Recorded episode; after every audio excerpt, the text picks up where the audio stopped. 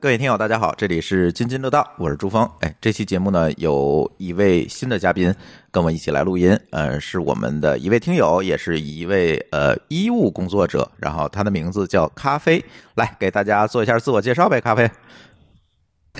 Hello，大家好，我是来自广东的一个麻，是目前是麻醉科大夫，呃、嗯麻大大夫家可以叫我咖啡。对对，我们其实，在群里都叫他马大夫。对啊，我们从来就叫马大夫，一一一说马大夫就知道是谁，对对对麻醉科的大夫。然后，我呃群里面还有人问我是不是姓麻， 啊这被我们叫的，有这个姓吗？ 有啊，当然有了有啊厉。害了对，然后今天跟我一起录音的还有舒淇啊， ，Hello，大家好，嗯好其久实没上节目了。嗯，没错，舒淇最最近比较忙。然后其实这今天这期话题，大家呃知道嘉宾可能就知道我们想聊什么了，因为最近啊，这个我们遇到了很多很多的新闻，然后呢，这个包括跑马的时候有这种呃坚持不住呃猝死的啊，哎，还跑有马这不嗯太正常了，每年每场比赛可能都会有这么几个嗯倒地的。对，然后呢，还有这个一些艺人是吧，在拍摄节目的时候，然后突然出现这些意外，然后就引出了一个话题。那天我在网上去看，大家可能很多人都在讨论，就是这个急救知识在中国的这个普及，其实还是蛮少的。也就是很多人其实不知道怎么办，比如说遇到一个人突然倒地了，或者遇到家人突然突然在家里出现一些危险了，应该怎么样的在第一时间内，哎，去做一些事情来帮助他们。其实好多人是没有概念的。但是呢，这个事情随着现在啊这几年的这个媒体的曝光也好，包括这个，其实马拉松是一个挺明显的一个例子，就是随着这些东西的曝光呢，大家慢慢的意识到，哎，这个事情是不是应该是成为我们的一个生活当中的技能点哈？所以今天我就请这个马大夫啊， 请咖啡，可以你叫我麻大夫也 OK。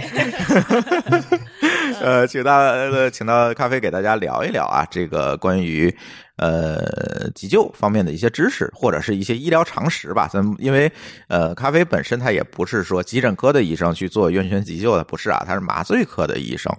所以今天请到他给咱以以一个从一个医务工作者的视角吧，给大家聊这事，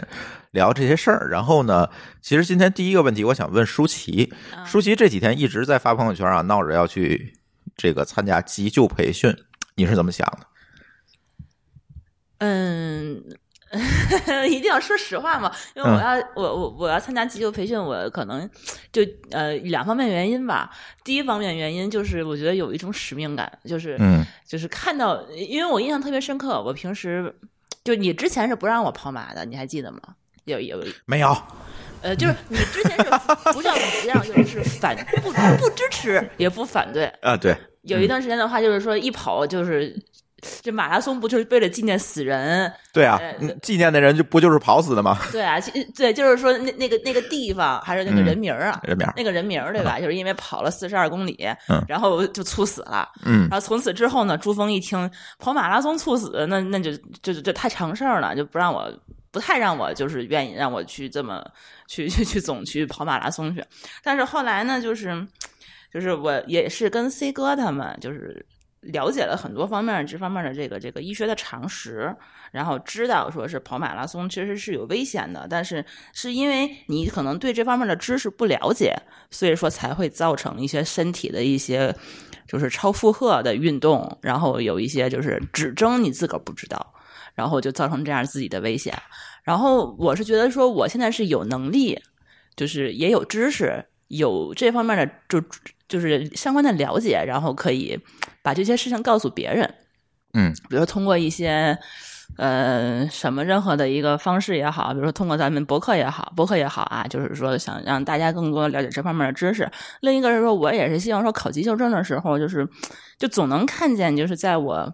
就脚底下躺躺在我前面儿，嗯，然后就是被急救的这些人。我不知道马大夫，你是我见过他们就是跑马的时候就躺躺地上，然后一堆人给他心做心脏按压的场景，你见过吗？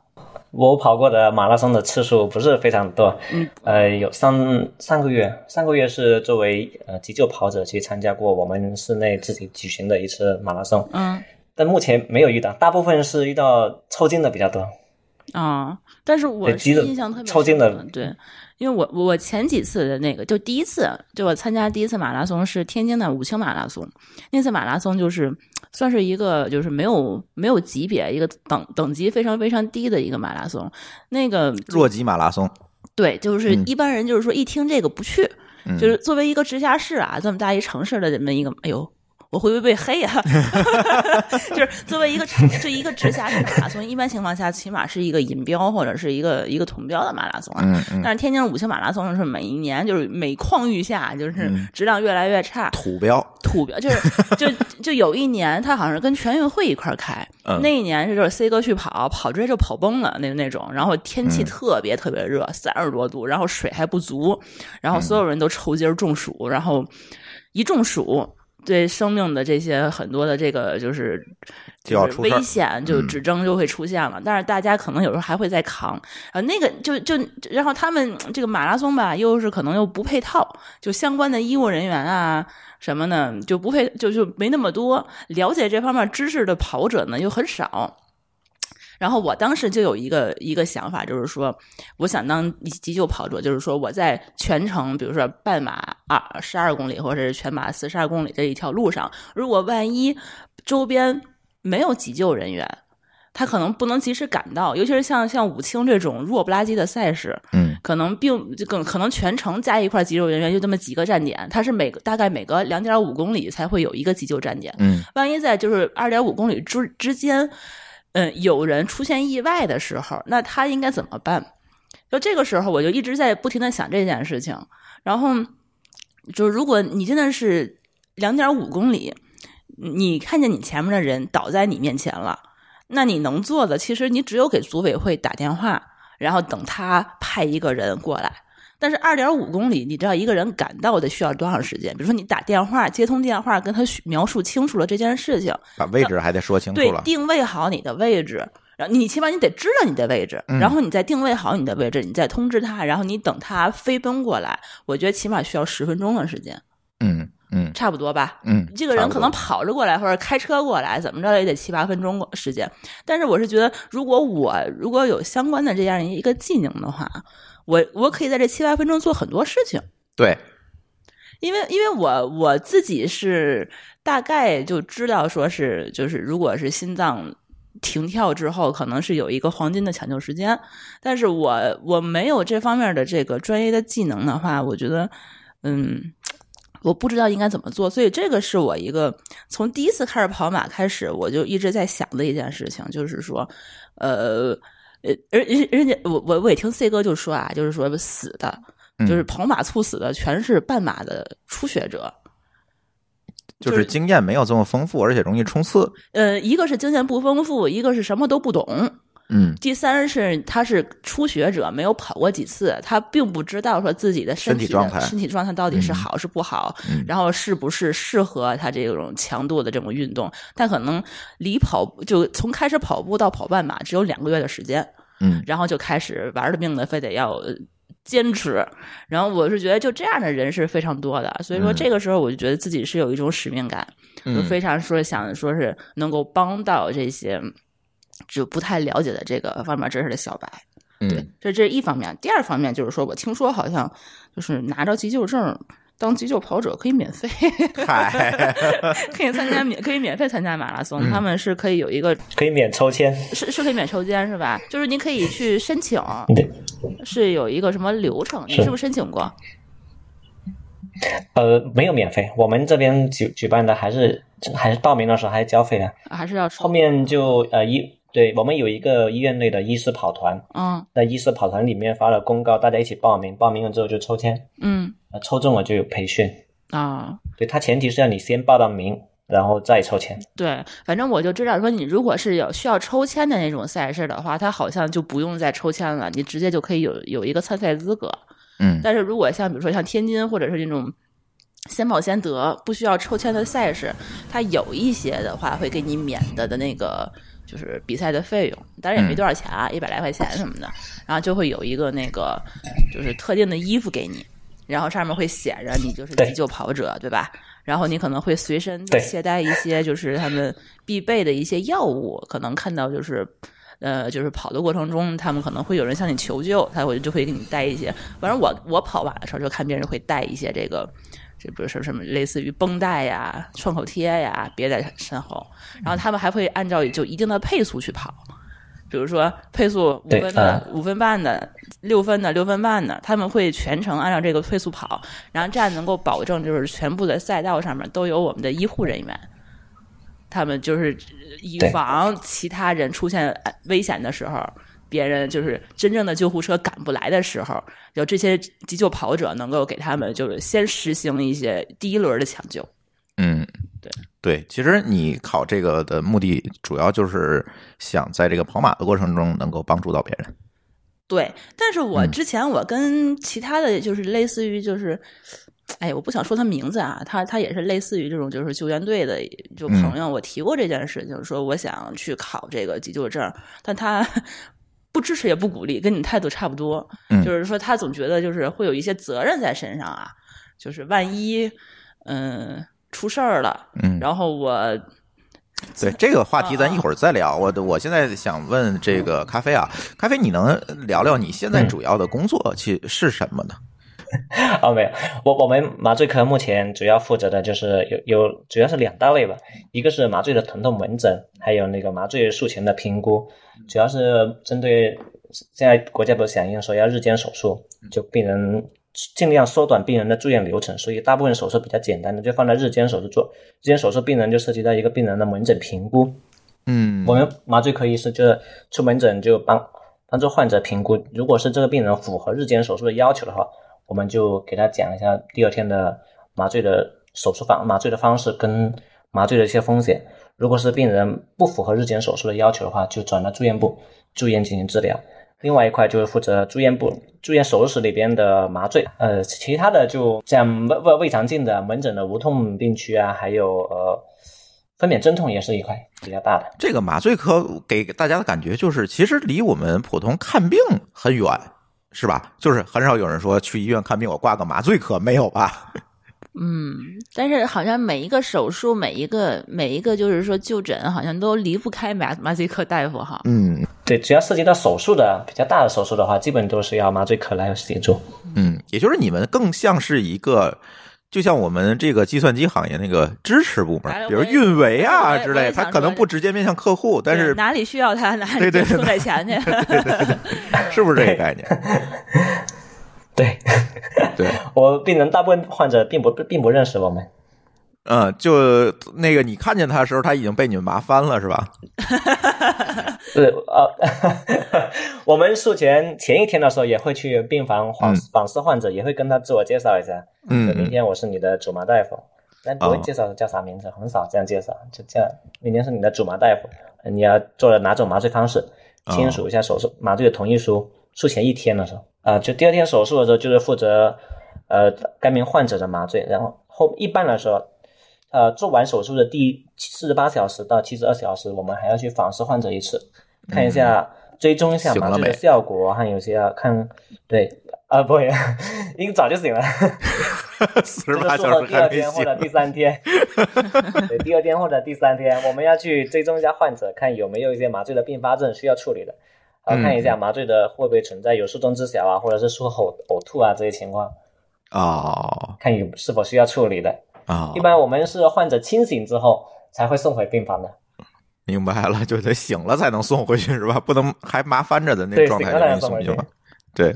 哎，不，那不可能的。对，那我们有的时候做体检，比如说叫什么这个无痛胃镜，这这些东西是不是跟你们也是你们来支持的 刚？才他说了，他们嗯这个也是， 对无对痛对胃镜也对是全麻。有有一个嗯，呃，专门专门有一块叫呃无痛，我们那边是叫消化消化内镜中心，嗯还有一些呼吸内镜中心啊，嗯嗯嗯，呃，像还有一些是小孩需要做磁共振、做 CT 没有办法配合的，涉及到镇定的、镇静、镇定的。那么像消化内镜，就是普通的那个胃镜跟肠镜，我们都一般是做静脉全麻。嗯，就是把它麻倒，这然后你们再去做，这样患者痛苦可能也少点儿，是吧？对我们一般是给予比较短效的镇静药物，嗯让患患者完全睡着了之后再进行这个检查。因为做胃镜和肠镜，一个是压力非常大，嗯比较焦虑；另外一个是做胃镜的时候确确实不舒服，但胃镜比较粗，嗯从咽喉部过去的时候，病人会呕的比较厉害。做肠镜的时候，在牵拉的时候，患者也会非常不舒服，而且做肠镜它需要用气体充气，把那哦个肠管撑开才能看得比较清楚。 哦，那还这个麻够烦难了受的，这对个牵听拉着的就时候难受非常不啊舒。服那天我说我说我去拔牙的时候，我都跟那个大夫说 我有点紧张，能不能给我麻烦了再给我拔？然后大夫总跟你 说，大夫说让我去儿科， 儿科他们小孩儿好像拔牙都是直接全麻， 让我去儿科被挂鄙号啊视。 了。涉及到比较复杂的拔牙的时候啊，我们也需要插管全麻来做拔牙，但一般门诊都是做神经组织，嗯嗯嗯，就口腔科医生他们自己会会做，对对我反对而没没有接触拔牙的麻醉。对，就就舒淇竟竟搞出这种段子来，实你在知太道吗？嗯紧张了，你知道吗？我觉得全麻挺好的，什么也不知道，你睡醒了睡就就就就就好了，嗯嗯你就不用去瞪着他去看。全麻的费用比较高，另外一个，呃，全麻它是要用到多种的麻醉药物吧，嗯哎呃，还有进行气管插管，它也是有一定的风险的。嗯呃，而且拔牙它并不需要用到全麻，它只需要做神经阻滞。嗯，哎，有有些我我记得有些医院它会让你口服一些镇静药物，啊，就没有完全睡着，只是给你镇定。啊，不焦虑了。对，就是那些药物它就是有抗焦虑跟镇静的作用，嗯哎，口服的。那你们会参与急诊吗？抢救这些东西？呃，我们医院也负责这一块麻醉科，嗯就是主要是呃夜班夜班值班的麻醉科医生，他也负责这一块，比如急诊科，呃需要就比较急的不好，非常不好气管插管的，或者是急诊科需要麻醉科帮忙做深静脉穿刺的，还有病房里面的一些突发的心跳骤停的，需要我们去协助他气管插管，还有心肺复苏。不过都已也经也有心这一脏块骤心脏骤停的这些都都都这样的人了，你还给他做麻醉，他都已经那个没有知觉了吗？哦，这个这时候不是麻醉，因为麻醉科他做全身麻醉的时候，他需要气管插管，气管插管是，也就是说麻醉科的核心技术，是、嗯我们是最熟练的。嗯嗯就是在呃高级生命复苏里面有一个是控制气道，进行气管插管。嗯病房的医生他们做的少，气管插管的话，你主要是要做多做几次才能熟练。嗯那、，我们每天接触全麻的病人六七台，每天都插管五六十，我们比较熟练，所以大部分病人在院内心跳骤停的话，由值班医生抢救，同时叫我们麻醉科大夫过去进行气管插管，协助他们心肺复苏。就是这块儿他们比较熟，嗯，就是他们的技对术比别人对都哦好，对别人的话可能给他插三分是钟，他们三秒就插进去了。对对，对，是在这么病房里理面，解嗯可能大大部分值班医生都没有接触过气管插管。哦，这样啊因为，并不不是是说像咱看的那个美剧里面上来一个大夫就能插管儿，我说这不是急诊科大夫的呃这个专业技能吗？是，但是呃，像比如你内科跟外科病病房里面的值班医生，他们可能没有接触过，哦，啊，并不是急诊科的。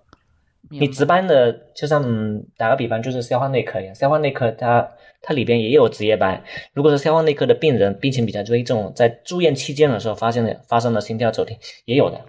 啊，对良，心如果内科不是在急诊的话，他们的大夫可能就是不是在急诊科对，大家就就只能找出来对那他们麻在醉科住院的大部夫对，嗯嗯这嗯，是有可能的。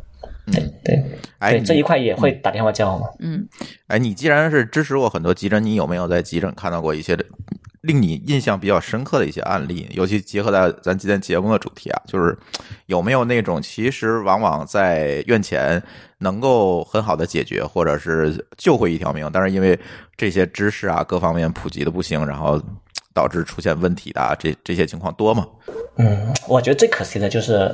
小孩的气管衣物，哦啊，啊，小小朋小朋友的气管衣物。嗯，这个还挺严，挺经常发生的。啊就是我看电视，他们就经常小是孩子往嘴里头吞东西，嗯就什么都往嘴里放，是嗯放完以后就卡住，是嗯是卡住就下不去，就是就你遇到过吗？我遇到遇到过这种最最最可怜的就是小孩子气管异物，有些并没有发现的，在异物在肺里面放了好几天了，然后都导致小孩子比较严重的肺炎。如果是那异物堵塞到整个支气，堵塞过整个气管的话，那小朋友可能当时就窒息。嗯但是如果是他跑到支气管的下一端，气管的下一端跑到他支气管里面去了，堵住了一侧的肺，或者是堵住了肺段的话，那小朋友可能当时不会出现说有憋气的症状，嗯马上出现窒息，但可能会有咳嗽啊，可能会，但是他不会说话，他不知道痛啊，他只可能只是咳嗽，嗯可能会发烧啊，他一直的咳嗽，那有些家属会带过来检查，发一拍片，发现是堵塞了一侧的肺段，嗯嗯这是为做手术也非常麻烦。我们哎五花八门的东西都见过，嗯花生啊，甚至有见过钉子，钉子，这么长一颗钉子也不知道怎么，对，这么长一颗钉子也不知道怎么掉进去的。哎呦，那他居然没有出什么问题，比如说把血管戳破、戳破了、大出血啊等等，也没有出现这种问题，他就下去了这钉子。没有我，没有，它就是一段钉子掉在那个从鼻孔里下。肺里面。哎，我记我记得，对我我我在嘴巴里面进去，我记得我这张这张那个 S 片我还在群里面分享过，嗯，我我非常不可思议，我觉得太确实不可思议。其实那钉子，你说你是怎么进去的？而而且小朋友他跟大人不一样，确实是他不舒服，他没有办法准确的描述他。你嗯，说我扔了根钉子，然后你可能都不会，你扔了根什么进去？ 就你可能会觉得你是不是在逗我， 对嗯是吧？然后那小孩子可能也没有办法指明说说哦，那我我不应该把这个东西放进去，嗯，对吧？他可能也没法直接会告诉你我什么时候放进去的，你这完全都说不明白，那你就只能有大人你看着他，嗯，你你发现了他不正常那才行，但那个时候可能已经过去半天了，对对，对，就嗯很严重。还而且这个还有一个病例就是前、前两个月我们发生在麻醉科，在哦小外科的患者，他是也是一名小朋友，他吃进去了一串那种小钢珠啊，磁铁，一串钢珠，对，他一串，对，就是那种带磁性的那种小珠子，哎呦，他一串吃进去的，对，他就吃到他胃里面，然后他一直排空排到肠管里面，因为那个珠子它有磁性，所以在那个肠管里面吸住了，把那一串的肠管都给吸穿了，哎呀天哪！这也是非常，嗯，这也是非常，我觉得非常可惜，我觉得啊，那你这觉家属是嗯没有意识到，对，其实我特别想说，就是家属为什么他意识不到这个问题，或者说这个应该怎么样更好的去避免呢？就这这么小的东西能够吞进去的，这根本就不需要，这根本就不能给小朋友玩。嗯嗯，家里面也全部要收起来。是的家属说，他就当时那一串钢珠，它就是一个一个玩具，而且还是商店里面买的玩具给小朋友玩的，他没有意识到他会吞进去。嗯，但是这个还好，就是说他已经吞进去，但是如果他还不至于说当时就马上就窒息，我觉得就是最怕的那种，对，没有呛到气管里面。对他如果就是最可怕的，比如说你吞一核桃进去那种，然后或者嗯就堵住了。吞吞一个啊榛子皮儿进去，然后整把整个气管就是憋住，然后那个时候你没有发现，我觉得这个是让就是对，那个就是立即就就就致命的。对，那个这个是我经常在电视上是会看到，他们美美国人就美剧里头，他们就每一个人都有一个就是嗯，这可能他们可能都会，我是不是？就是你你你看，你就会在餐厅里头，比如说谁卡住了，然后立马给你就是抱起来，然后就顶你的胃口，能把那个东西顶出来。我就感觉好像这个他们是不是都都大概学过一方面这方面的知识，但是咱们要放到中国人的话，可能我要看到这种事情，我就不太知道应该去怎么做。尤其是小孩子，小孩子就经常卡住，吃太快什么的。嗯，我们教材里面都没有这这 急救方法，我不太确定是不是普及率有这么高。嗯，你们肯定是受过这方面培训，对吧？其实腹部冲击疗法，我们腹部冲击法我们没有培训过，你们也没有培训呀？没没有培训过，啊腹，部冲击法没有培训过。你们大夫都不会啊？ 我我们没有接触过腹部冲击法，就确实是没有，就无论是在教材上，我也没有做这种方法。那实际工作中，我们主要嗯是 CPR 的比较，就会经常培训，每年都要考核，但是腹部冲击法没有培训。那就等于说，你们如果你们没有培训，那大部分医务工作者其实也不知道应该这个怎么做。我我我觉得是这样，啊就是这些人到了他们手里就直接下气管镜了。就直接切开拿出对来对呃了是吗？对，嗯，到我们这里一般都是直接呃加压呼吸，然后如果是换他的异物卡在那个主支气管里面的话，我们直接气管间把它捅到，能夹出来就夹出来，不能夹出来就马上捅进去。哦对他们可能这个对对，先把它捅进去，嗯，保证你能先能呼气，先能这通气，然后再说别的。是对对，不对，不要把组织这关给卡住了。我们先把它，如果夹不出来，就先把它捅到下面去，先让它一侧的肺先吸氧，保证氧和好的时候再来想办法慢慢取出来。哦，这也正常，因为都已经送到他们那儿的人了，可能再做这种什么腹部冲击法就没什么意义了。对他们就是这这能能下什么就下什么，有创的方法人家就有对，很多先把了你大大不了开刀嘛，开啊刀气管去切开，嗯，对，其啊对，怎么着的？这个，但一般情况下，比如说咱们生活中你遇到那个，我们我哪下刀去？ 对我就对只对能说想一些急救的方法。啊嗯嗯，这腹部冲击法一般是作为咽钳使用的。对对对对对，对，突然遇到这个问题，可能给你摁那儿，嗯，对，是可以的。是，就是总是能够看到，就是就是所有的这些东西都是在美剧里面，就是说你看到在国外他们有一些人有这方面的这个能力，但是对我们在国内就是都不会。嗯而且你知道还有一件事情对我印象特别大，就是嗯也是让我就促成我特别去想考这个证书的这一个原因，就是你记得有一年跨年，上海跨年，然后哦，那个黄浦江边上挤人挤人那回，对，就是嗯十二点晚上，然后说是有焰火，然后呢，大家就是等的人越来越多，结果那个焰火是是开了是没开呀、然嗯后大家就是从那个黄浦江边上的一个看台吧，晚上就是人太多了，往下开始挤，开始挤，挤完以后有人就开始倒了，就往下往下摔倒了。摔倒以后呢，就从那个台子上面往那个从那个台阶上面往下摔，然后就把所有人都摔倒了。嗯，然后那个人呢，就是一层一层的摞，然后就把下面儿人压在下面的人就都死了。嗯，死了好多人。然后我我就印象特别深刻的时候，就大家就是有一张照片，就是瘫了一地的人，全是年轻人，然后有一个就是外国人，是一个是一个哪儿的美国人也不哪儿人，就挨个给他们做那个心肺复苏，在那儿按。然后那个我嗯那还不得摁劈了给自己挨哎对，然后个儿嗯摁然后当时我印象特别深刻是有一番采访嘛，就是说，呃，大家其他的就围着那一圈的人，没有人敢上去，嗯就是你看着那个一个美国人在摁着一地的人， 然后呢，就有两个小女孩儿说是她是护士，嗯两护士说上去那个去帮她，然后那个一开始那个美国人就是说不用，你们没有。这个急救的这个证书，我不能让你去做这件事情。但是他们表明自己是护士之后，他说才开始给他们去救人。然后印象特别深，就是你救活了，就是救，就是给一个人做，做完了以后，他心脏开始复跳之后，他就开始做下一个。就那一篇采访，我觉得对我的冲击特别特别大，嗯嗯因为我觉得如果我要那一天在上海的话，他那一天晚上有焰火，可能我也会去看。我不会去啊看，对，那是你。但是如果是我觉得的话，我嗯我我觉得我是有有一些概率，可能也会在那个地方出现，嗯，然后我可能也会遇到这种样情的况事太情危险了，我肯定不会去。但是你你会不知道他那天会会出现意外嘛？嗯但是你只会觉得那边会有一个表演，你会可能会觉得说是可以可以可以想去参观一下什么的。但是我是觉得这个东西突然觉得离我可能会有一点点关系的时候，我会觉得说哇，那个时候万一我身边的人出现意外了，但是我那个那个时候人还特别多，是就是都都堵在那边了嘛，所以他救护车还进不来。所以就只能靠着那个那一两个工作人员，他们在给这一一地呀、好几百人在做心肺玩呀。嗯，当时我就觉得这个东西，如果还是多几个人会的话，那站那个旁边一圈的人就不是在围观了，而是就可以去上去帮忙了，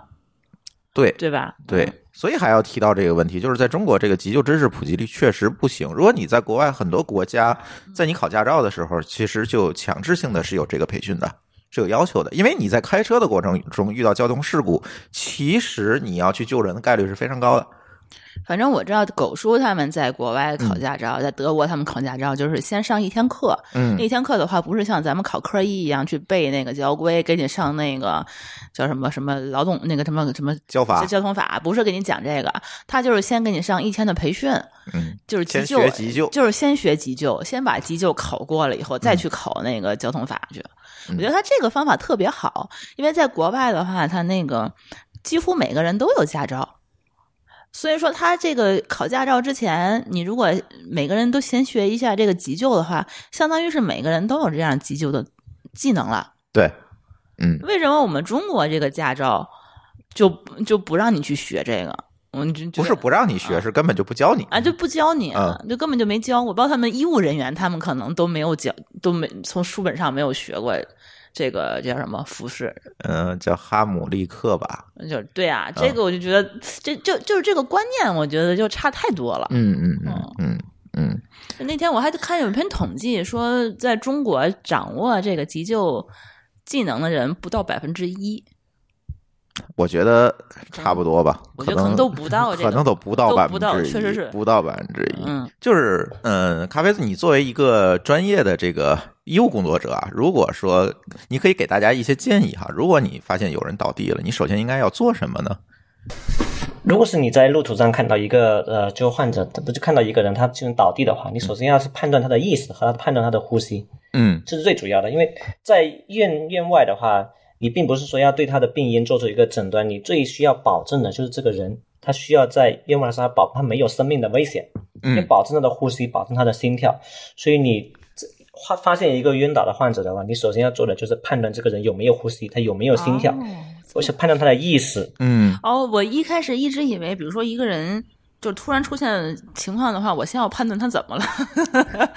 对啊，你 怎么了？不需要然后你他这对他出了什么事情，我以为我是要对做这件事情。你需要判断的是他有没有意识，他还有没有心跳，有没有呼吸。哦，等于说我、至于他的病因的话，你是要需要交给专业的医务工作者去判断。哦，嗯，你就保证他是活着的就行了。不，因为就是咱之前就是对接受的这个很多这个常识，就会跟我说，比如说有人中风了，突然倒地了，你就现在把他什么得平躺，然后不能挪动啊还是怎么着的？我就一直以为就是你得先有很多很多的医疗常识，知道这个人到底出什么事儿了，或者说你得打电话求救幺二零，他出就是描述一下，准确描述他的这个。这个特就是就是出现的症状，嗯然后你再让人做判断，然后再辅助你做这个那个。我一直以为是这个样子，其实好像听就是这些都是后面的事，这都是后面的事情了，是吧？对，这是后面的事情。你看啊这个没有接受过这个教育就是不行。对，哦那那怎么判断呢？我去这个摸摸摸摸他还喘不喘气儿？嗯呃，我们就是根据那个发现一个倒地的患者，他有一个处理的流程。嗯，首先我们做的就是拍他的双肩，问他有有没有反应，就问他你还好吗？叫他名字，大大声的叫他，嗯嗯嗯呃，你不知道，你并不知道他叫啥名字，嗯嗯你只需要拍他的双肩，然后叫他你还好吗？问他，看他有没有反应。如果是没有反应的话，接下来做的就是判断他有没有呼吸，有没有脉搏，触摸他的颈动脉看有没有搏动。如果是成人啊，成人嗯触摸颈动脉搏动，那小孩的话，可能颈动脉搏动不是非常好摸，可以摸一下股动脉的搏动。嗯嗯就看有没有呼吸，看胸廓有没有起伏啊。我们以前教材，以前旧版的教材是说用耳朵去放在患者的嘴边，看有没有呼吸，他耳朵比较敏感。啊，现在教现在的流程就是看病人有胸廓有没有起伏，嗯，就是还有没有呼吸？摸了颈动脉还搏不动是是不是还在喘气儿？是吧？嗯对？对对，嗯，也就是还有一说种情况就是意识、呼吸、心跳这三个，对吧？对对对，你要保证这三个。嗯，然后呢？如果是嗯没有反应的话，就如果是患者他是存在，他是有呃有心跳没有呼吸的话，嗯那就只需要给他保证那个给他做人工呼吸。如果是两个都没有，那嗯应该启动他接下来的那个 CPR 啊，给他 AED 那些，嗯准备 E AED。所以说这个能够知道说是怎么去。看这个脉搏，其实我觉得好像也是一个， 因为我我是之前不太会把脉，啊，就是每次这哦个舒淇摸都都能摸错，你知道，摸到另外一边儿去。就就我我刚才就是他那个麻大夫在那说那个摸颈动脉的时候，我自个儿就在一直在摸我的脖子， 一直在摸你的甲状腺，我就哪儿能摸到？我一直在凹造型，到底在什么位置？是在下巴的这个下面这块儿。就一会儿我教你 这个。我觉得我突然意识到要录一个视 频，对，然后我说我脖子这么这么一圈儿呢，我摸什么地方啊？对，这这其实你可对于以很多人来讲，其伸实也出三是，个手指，在你的气管的旁边气管儿就可以摸得到。嗯，对嗯，在正中的旁边，三个手指，哦，是嗯正在中旁是边就可以摸得在到。是在对左对侧对和对，右气管旁边就是嗯，颈动脉是，嗯哦因为摸到了哎哈我一直我一直在摸我的，就摸你头侧。嗨，包括那个就摸腕手腕上的那个动脉也是，嗯我每次都是摸在中间掐半天。对，其实不在中间的侧面上，嗯，是在你靠靠近呃大拇那指个这一侧那，那个你很容易，对，那个很容易找的，就是你在你手的呃一边那这骨头旁边就行了，对大拇指那边的骨头旁边。对，哦，那你就可以摸得到。但是摸颈动脉搏动比较好摸，因为比较它明如显如果是心跳非常微弱的话，它那个桡动脉搏动不是非常好触摸。啊，血压比较低的时候，我也摸不到桡动脉的搏动，但颈动脉搏动是可以摸得到。嗯嗯嗯，嗯，对，所以说这一个人只要是动脉还能够有波动的话，说明这个人暂时还是心跳还是在活着的，跳，还是活着的，对吧？对，它有心，它是说明有心跳的。嗯嗯嗯，你这你只要先保证这个人这个心跳和呼吸都正常，那他说明可能短时间之内还不会有生命的危险哈。对，嗯，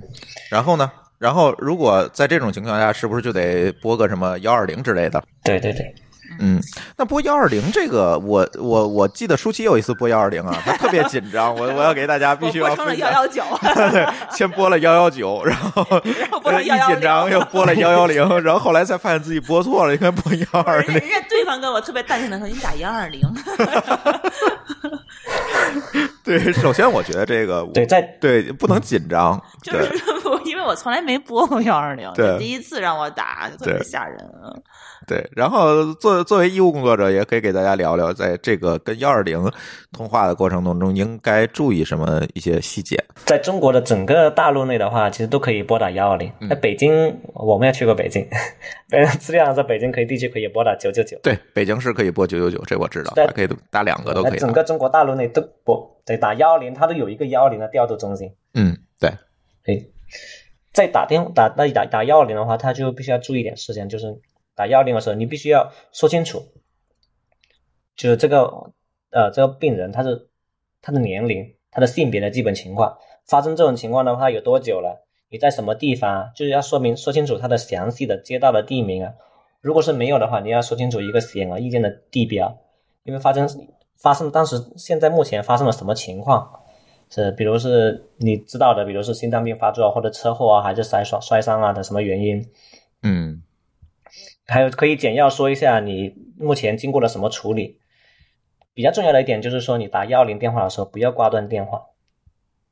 对，如果你前面要做什么你都不知道的话，都没关系，你就听到幺二零的接线员，他们都是受过专业的训练的，嗯，你他可只以要回教你认吗真？的回答他们每，对他，你只要认真的回答他说的每一个问题就可以。哦，我明白，他会引导你把这个事情说清楚。他会引导你回答。哦，明白。对，如果你是人比较多的话，因为现在可能是如果是地形比较复杂的话，人人手又充裕的话，你可以派人去到比较关键的路口啊，或者是路标那里去接到幺二零的救护车，或者是联系一下物业啊，把那个小区的门打开和电梯准备好。嗯嗯嗯嗯。对，然反正后嗯我们目的就是尽快的把患者送到医院里面去，打幺二零啊。明白明白。所以在这个过程当中，如果呃这个对方的这个心跳，刚才你说的，经过判断心跳、呼吸都没有了，这个时候是不是就要涉及到要做这个心肺复苏了？对，呃，但是就从语音上来介绍说如何来进行心肺复苏的话，其实比较困难的。对，那呃网上现在也有非常多的，对，网上现在也有非常多的视频，大家随便一搜就可以搜到是如何进行啊对对徒手对心徒手的心肺复苏和那 AED 设备的操作。哎，这这里我想问已经来你一个问题啊，就是现在这次这个很多的事情出来之后，大家慢慢对这个 AED 呃有特别多的关注，那你能不能简单给大家介绍一下 AED 这是个什么东西？啊，它就是 K 怎么？它就是一个简单的一个傻瓜基板的除颤仪。嗯呃，AED 的话，它在公共场合，如果有些公共场合它是有配备的，它你只要按照上面的操作提示，取下取到 AED AED 设备以后，嗯呃呃，开机按按电源开机之后，按照它的操作提示，把它的电极片贴好，贴好之后，它会自动的分析当前的患者他有没有可以除颤的心理，如果是没有的话，它会提示你继续做心肺复苏。嗯它呃，你继续做心肺复苏的时候，它会隔段时间它会检测，它会提示你呃暂停心肺复苏，它会检测检测，如果是可以除颤的话，它会提示你除颤，然后让你远离患者进行除颤，有个一键除颤的，啊你直接按放电就可以。如果是没有的话，他也会提醒你说没有可除颤心理，然后这时候你就需要做的就是继续心肺复苏，直到患者有自主的心跳。哎，那这个 ED 跟心肺复复苏这个摁压之间，它是有什么关系呢？就像你说的，它可能得有一定的条件，它才会除颤。这个除颤又指的是什么呢？如果是你在呃发现患者患者一个患者病人倒地啊、嗯他们判断他是没有心率、没有呼吸的，嗯，我们这时候做的是，如果是单单人的话，推荐是说先做 CPR，先做一轮 CPR，嗯，然后再去取 AED 设备嗯。如果是多人的话，当然是同步进行，一个人做 CPR，一个人去取 AED 设备。取到 AED 设备之后，就尽量减少你粘呃开机啊、粘贴这些电极片的时间。嗯，就是关键还是要做 CPR。如果按照你说的，对嗯对，关键是 CPR，就因为是院外嘛，嗯呃，CPR 是比较关键的，心肺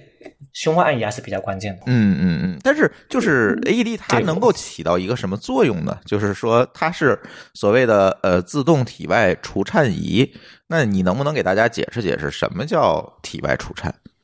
就可能很多人对这种医学的术语他就没有对，一开始我觉得嗯就是心跳，就是如果你摸不到它有脉搏的话，它是心跳彻底就是心脏，心脏是是是是什么状态？它是说对啊彻彻底就停了，是不电它跳一。下它就跳了，还对，是电它，我嗯特别不明白为什么电它一下，就是什么，就是那个击它一下，它就自个儿就能跳一下，对啊就能恢复，这个是我很好奇的一件事情。对对对，我们都很好对，奇嗯它。的到底这个心脏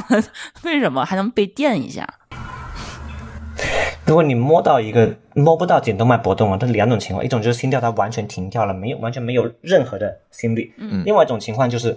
心脏它在颤动，嗯它这时候不是一个非常规律的跳动，因为心脏你跳动的话，它涉及到一个呃从窦房结那里发出一个电冲动，然后沿着整个心脏呃传导，使整个心脏一起收缩。嗯如果是不是从窦房结发出的冲动的话，它只是异位的冲动，它使心脏颤动，它这时候表现为就是心脏的它收缩力非常弱，嗯它并没有使血流嗯足够的血流供出去，让你的各个器官来供血。嗯嗯这时候如果是颤动的话，这时候对心脏进行一次放电，它使你整个心脏啊，就相当于是抑制你局部的颤动，使你窦房结重新占据你心脏的一个起搏点。呃，我它是起不是 AED 起的作用是这个？啊、我是不是这么可以这样理解？所谓的这个除颤，其实是让心脏从一个异常的状态恢复回来。对，它从使它一个从异常的心率、嗯异常的心率恢恢复到一个正常的窦房结发出的冲动的一个心率。如果说在这个时候我判断不出来，这个或者我没有 AD 设备，但是这个心脏一直是在颤动，这个时候做 CPR 会产生什么后果呢？这病人这病人是好的，你只要持续做 CPR，做 CPR 的目的，我们是使心脏它有一个使它有通过胸腔的一个镇压，使心脏收缩，然后使足够的血液供应到各个器官里面去。嗯嗯对 AED 的，它如果是 AED 的话，它就会自动判断病人这他的心脏到底是处于是颤动还是停跳。如果是停跳的话，它会提示你没有可除颤的心率；哦如果是颤搏的话，它才会提示你可以除颤。哦，是这个但道到理。到医院里面，我们手动的除颤仪的话，我们一般都是接监护，看心电极片，看那监护仪上面来提示，对对对就人手手动来判断。对对，嗯嗯嗯，对嗯对，AED 它就是自动判断了。嗯，就是让普通的民众没有医疗知识的人，他也能够使用起来，是吧？就是我对们不用说对是，先嗯按说嗯先就是说，先看他这个心脏这个到底是停了，还是说它是不规律的那种、嗯颤动，对颤动。对不需要它，对对它会自动判断。对对因为我我我特别爱看格雷，就是 嗯美美剧那实习医生格雷，我反正我就看他们每次就是用的那个叫什么除颤仪，手动除颤仪。对他们就特别高级。我觉得这个如果要是 AED 是这么复杂的这个情况的话，我可能一般人我觉得不会不会用，嗯因为它好像是得先看它那个心心率，它只要一颤动，它会报警，哒哒哒哒哒报警，嗯然后一堆对人推小推车对过它来，然后得有一个人往上面得抹什么东西，嗯，抹类似那于应该是导电的硅胶之类导电的缸怀疑。就那对。，导电膏，啊嗯啊，对，类似于那种导东西电杠然后得把所有的衣服都给它拆开、解开，或者是给它撕嗯开，把心脏露出来。然后呢，所有人还得得松手，就是说你不能碰它，一堆人给离手，离手以后嗯对啪二百二十五来二百不至不至于二百二十伏，我电死了。 多少伏啊？呃，它是能量单位，它不是电压单位。嗯对对，它它能量单位它不是伏是焦，嗯，多少还是焦按焦耳算。嗯， 好像是冲冲对到什么四十还是多少的吧，有有有一个有一个数，然后就是哎啪来一次，然后再看一看它是不是恢复了，嗯，不行的话，然后再给它再弄大点儿，然后嗯啪再来 一次，然后那那来那一次的话，那个人还挺那个挺，还会跳一下，不 是人还挺配合。这死人对吧？就还会还会再蹦一下，呃嗯，蹦一下，对一一般进行除颤之后，要求是说马上进行继续进行胸外按压，嗯嗯对按按压呃按压一般按压五轮之后再评估，嗯嗯嗯，对，然后就是胸外按压三十次跟呼吸两次，这叫一轮。啊，反正胸外按压，反正我是对经哎常能在电视上会看到，比如说下了救护车到送到急诊室那么一段一段路上，经常有个大夫就嗯 坐人身上， 然后对别人推着床，他在那儿咣咣咣咣在那儿按按完了受不了了，换一个人，你继续，我歇会儿，都是这种。嗯嗯对，对，就是就做胸外按压非常累，但这也是无可奈何的，就是说要一边转院一边进行胸外按压的话，嗯在院内哈，我们一般是就地抢救，嗯嗯，就不要动了患。者是嗯有心跳的，对，就地抢救院内的话，嗯，嗯，哎，你最长时间给人做那个 CPR 做多久啊？嗯一一般我们院内的话，就是三十分钟，如果是抢救，如果家属不放弃，三十分钟以上的话，就跟会家患者家属沟通，嗯就是可能是复苏的几率是非常非常低的。嗯嗯，我们我们院内因为人员比较充足，一般就是啊、经过五轮之后就换人，就是轮着来。对对，轮着来，每一轮五轮一般就大概就两分钟左右。对，这个体每力每个人消五耗轮这么重吗？两分钟就坚持不了了，就就就就累了是吧？如果你是要做的一个标准的心肺复苏的话，它还是需要嗯体还是挺耗体力的。哦，因为那天我就在朋友圈对说我想学这个心肺复苏的时候，很多人跟我说女生做不了，女生没这么大体力，说可能那个就一般一般行都不行。我说我觉得我觉得我应该可以，我觉得就经常锻炼的女生，没问题，我觉得体力我肯定是跟得上。嗯然后，然后后来我一想说，如果真的是像他们别人所说的，这个心肺复苏这么耗费体力的话，那一个人如果做不了，只能做一分钟到两分钟，那就应该更需要大家都去学，这好换人呐。 对吧？对，我就想说。 是不是？如果比如说如果啊要大家都没这么学的话嗯，如果要没这么累，对，如果一个大人家能都做学的话，就10分钟可以轮着 来。对嗯对就更应该说大家普及这件事儿。这样的话，你真的是马路上出现一个什么事儿，你 那十个人就十分钟了，对吧？嗯然后十个人也给也给也就休息一轮儿了，对差不多。如果就一个人的话，那可能确实是后面就没有力气了，然后这个人就该，这该那什么 了，该崩溃了，是对吧？嗯，呃，确实真有累这死了个。。可能做了个几轮，做了个几轮，你就需要被别人心肺复苏。嗯对对对， 因为他这个还真的是，你是不是必须得做到位啊？他这个好像有一个什么样的一个规对定？嗯他有要求，嗯对他有要求啊。嗯，就是说，他如果你按照标准的心肺复苏，它是需要成人的话是需要按到五公分，嗯就是把你的肋骨按压往下深摁度五是需要公五分是公吗分，胸骨但，是呃在胸骨下 段，不是肋 骨，胸骨下段，不是胸骨肋下骨 段，啊对， 肋骨就肯定骨折了，那一摁就折胸骨了。下段啊对啊，所以说胸肺复苏的话是需比较好要判断，直接摁这么大劲儿啊？嗯对比较好判断就是两乳头中间嗯啊，就比较好定位，嗯，对，胸骨下这能段两乳摁头进中去间五。公分呢嗯？对，对，按压深度，成人啊，成人就成人，小孩是不一样，小孩跟婴儿都不一样，嗯，成人是五公分，对，要舒淇要就在那儿摁，每分钟一百次，我我我我我试了一一下分我每分自己，钟一百到一百二十次。我试了一下我自己的，好像不太那么容易往下 哎，你 别，有这种心率可不能按。 对，有这 就是你会摁摁着摁出问题的。哦，不太行。 对， 对对，对你可别按，那就模型模型，就模型你要它现在的呃练习的模型，它都有那个是否按到位的检测的。嗯，啊，对，你你按到位了之后，它就会亮绿灯；如果是不到位的话，它就是闪黄灯。这是骨它那个模头型是哎，有直检接测的在骨头上摁，我觉得骨头是很结实的。对，嗯，它有那那我但但是好，做做心肺复苏的话，很容易拿骨头就把摁裂了，就是这个原因是吧？摁骨折，啊，其实好多都骨折嗯了，但是就相对于命保命来说，这骨折这都是可以后期可以处理啊的，对对对，还是命养养着着。就好了。对，尤其肋骨骨折也好处理。肋骨骨折好像就只就是养着，所以，所以这个，我觉得啊，今天这个节目咱没有办法，因为它是咱是个音频节目嘛，没有办法教给大家怎么摁。嗯然后呢，咖啡给大家提供了几段视频，回头我会把视频放在 show note 里嗯啊，大家可以去看嗯，然后也会放在咱公众号的后面的那个链接里面，大家扫码也能看。 ，OK，然后可以学习一下。但是还是那句话，就是这个学习归学习，因为你没有受过正规的这个培训和训练，嗯这个时候其实还是有一些问题的。这个这个话咱这一会儿再讲啊。其实接下来话题，我想跟那个咖啡聊一聊这件事情，就是其实刚才我说的这个所谓的心心脏骤停，其实这只是其中一部分的这个。所谓的这个意外情况，对不对？对对，但但我们在家里面的话，就是心跳骤停这种情况是比较少见的。，对，非常少。但是其他的，比如说在在家里出现其他的危险，一些这个比较危急的状态，其实还有，对不对？是嗯，能给大家举举例子吗？比如说在在咱在家庭当中可能会遇到哪些这个健康上的风险，或者是这些风险出现之后，我呃哪些风险出现之后就是立即要呃求助，或者是要去医院？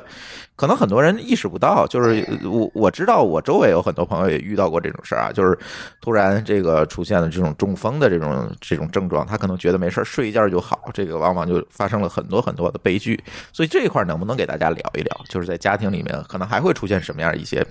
征兆，这表示你这个状况已经是非常危险了。对，说说到中风的话，就是说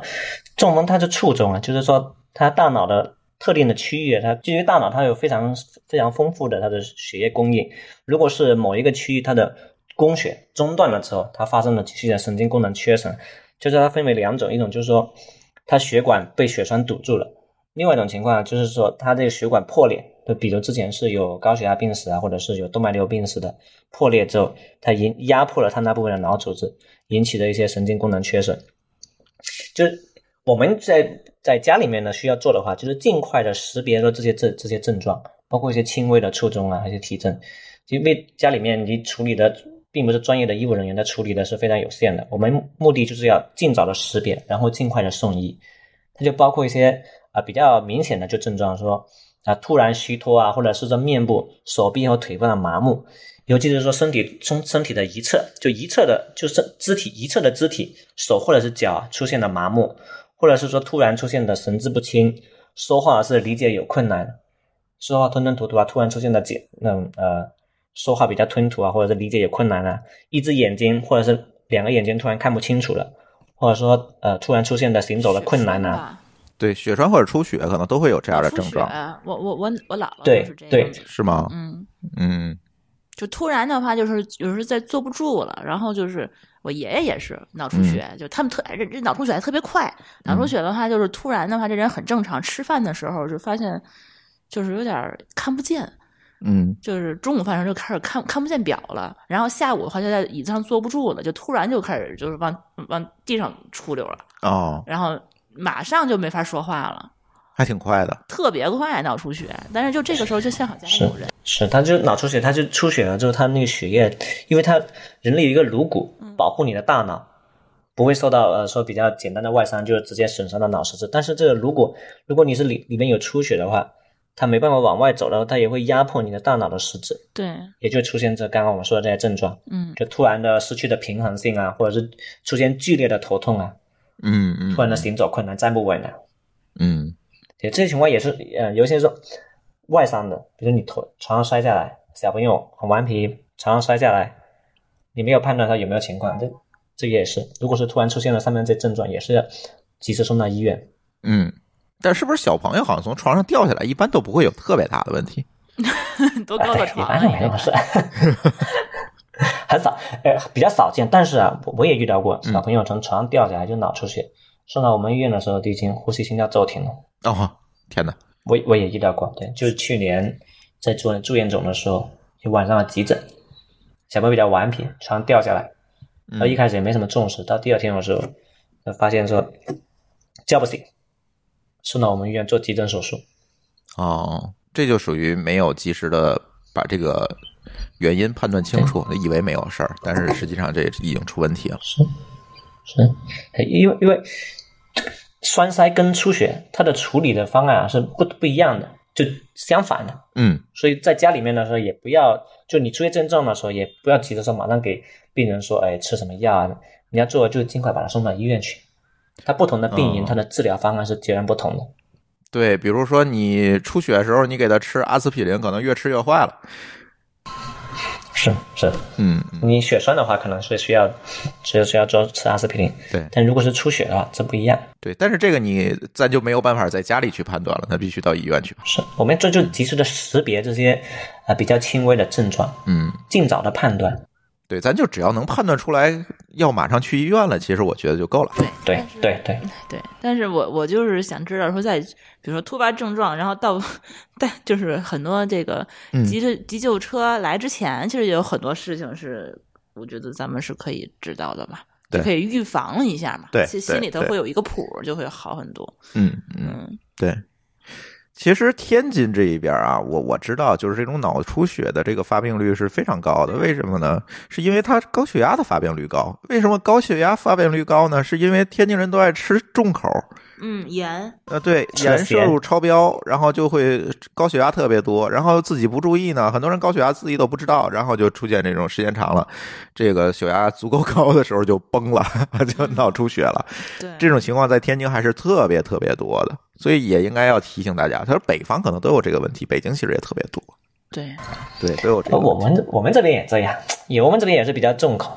哎，你们重口吗？ 对，饮食也是，我们这边饮食也是比较重口，啊，是吗？广东嘛，哦，我还我还以为你们吃福建人不不需要蘸酱油呢。呃嗯我们这边也是， 我们这边饮食也是比较重口，就嗯包括在医院内的话，我们术前查房的时候，你说呃询问到患者有高血压病史，大部分也是嗯不规律治疗，对今天吃药，然后量血压，发现正常了，明天就不吃药了，停药，对，这特别可然后过怕，几这天量一下个发。现血压高了，对又吃几片，对对对对对，就就这种情况，我觉得就是咱中国人的好多人的这个，别说急救常识，就是这个医学常识现在都特别欠缺。你他根本就不知道是的这个你的血压好了，不是因为说你你好了，是因为你吃药了，对，对吧？ 这还还个还才有是另最一重要种的另。外一种想法，嗯，哎另另外一种想法就是说，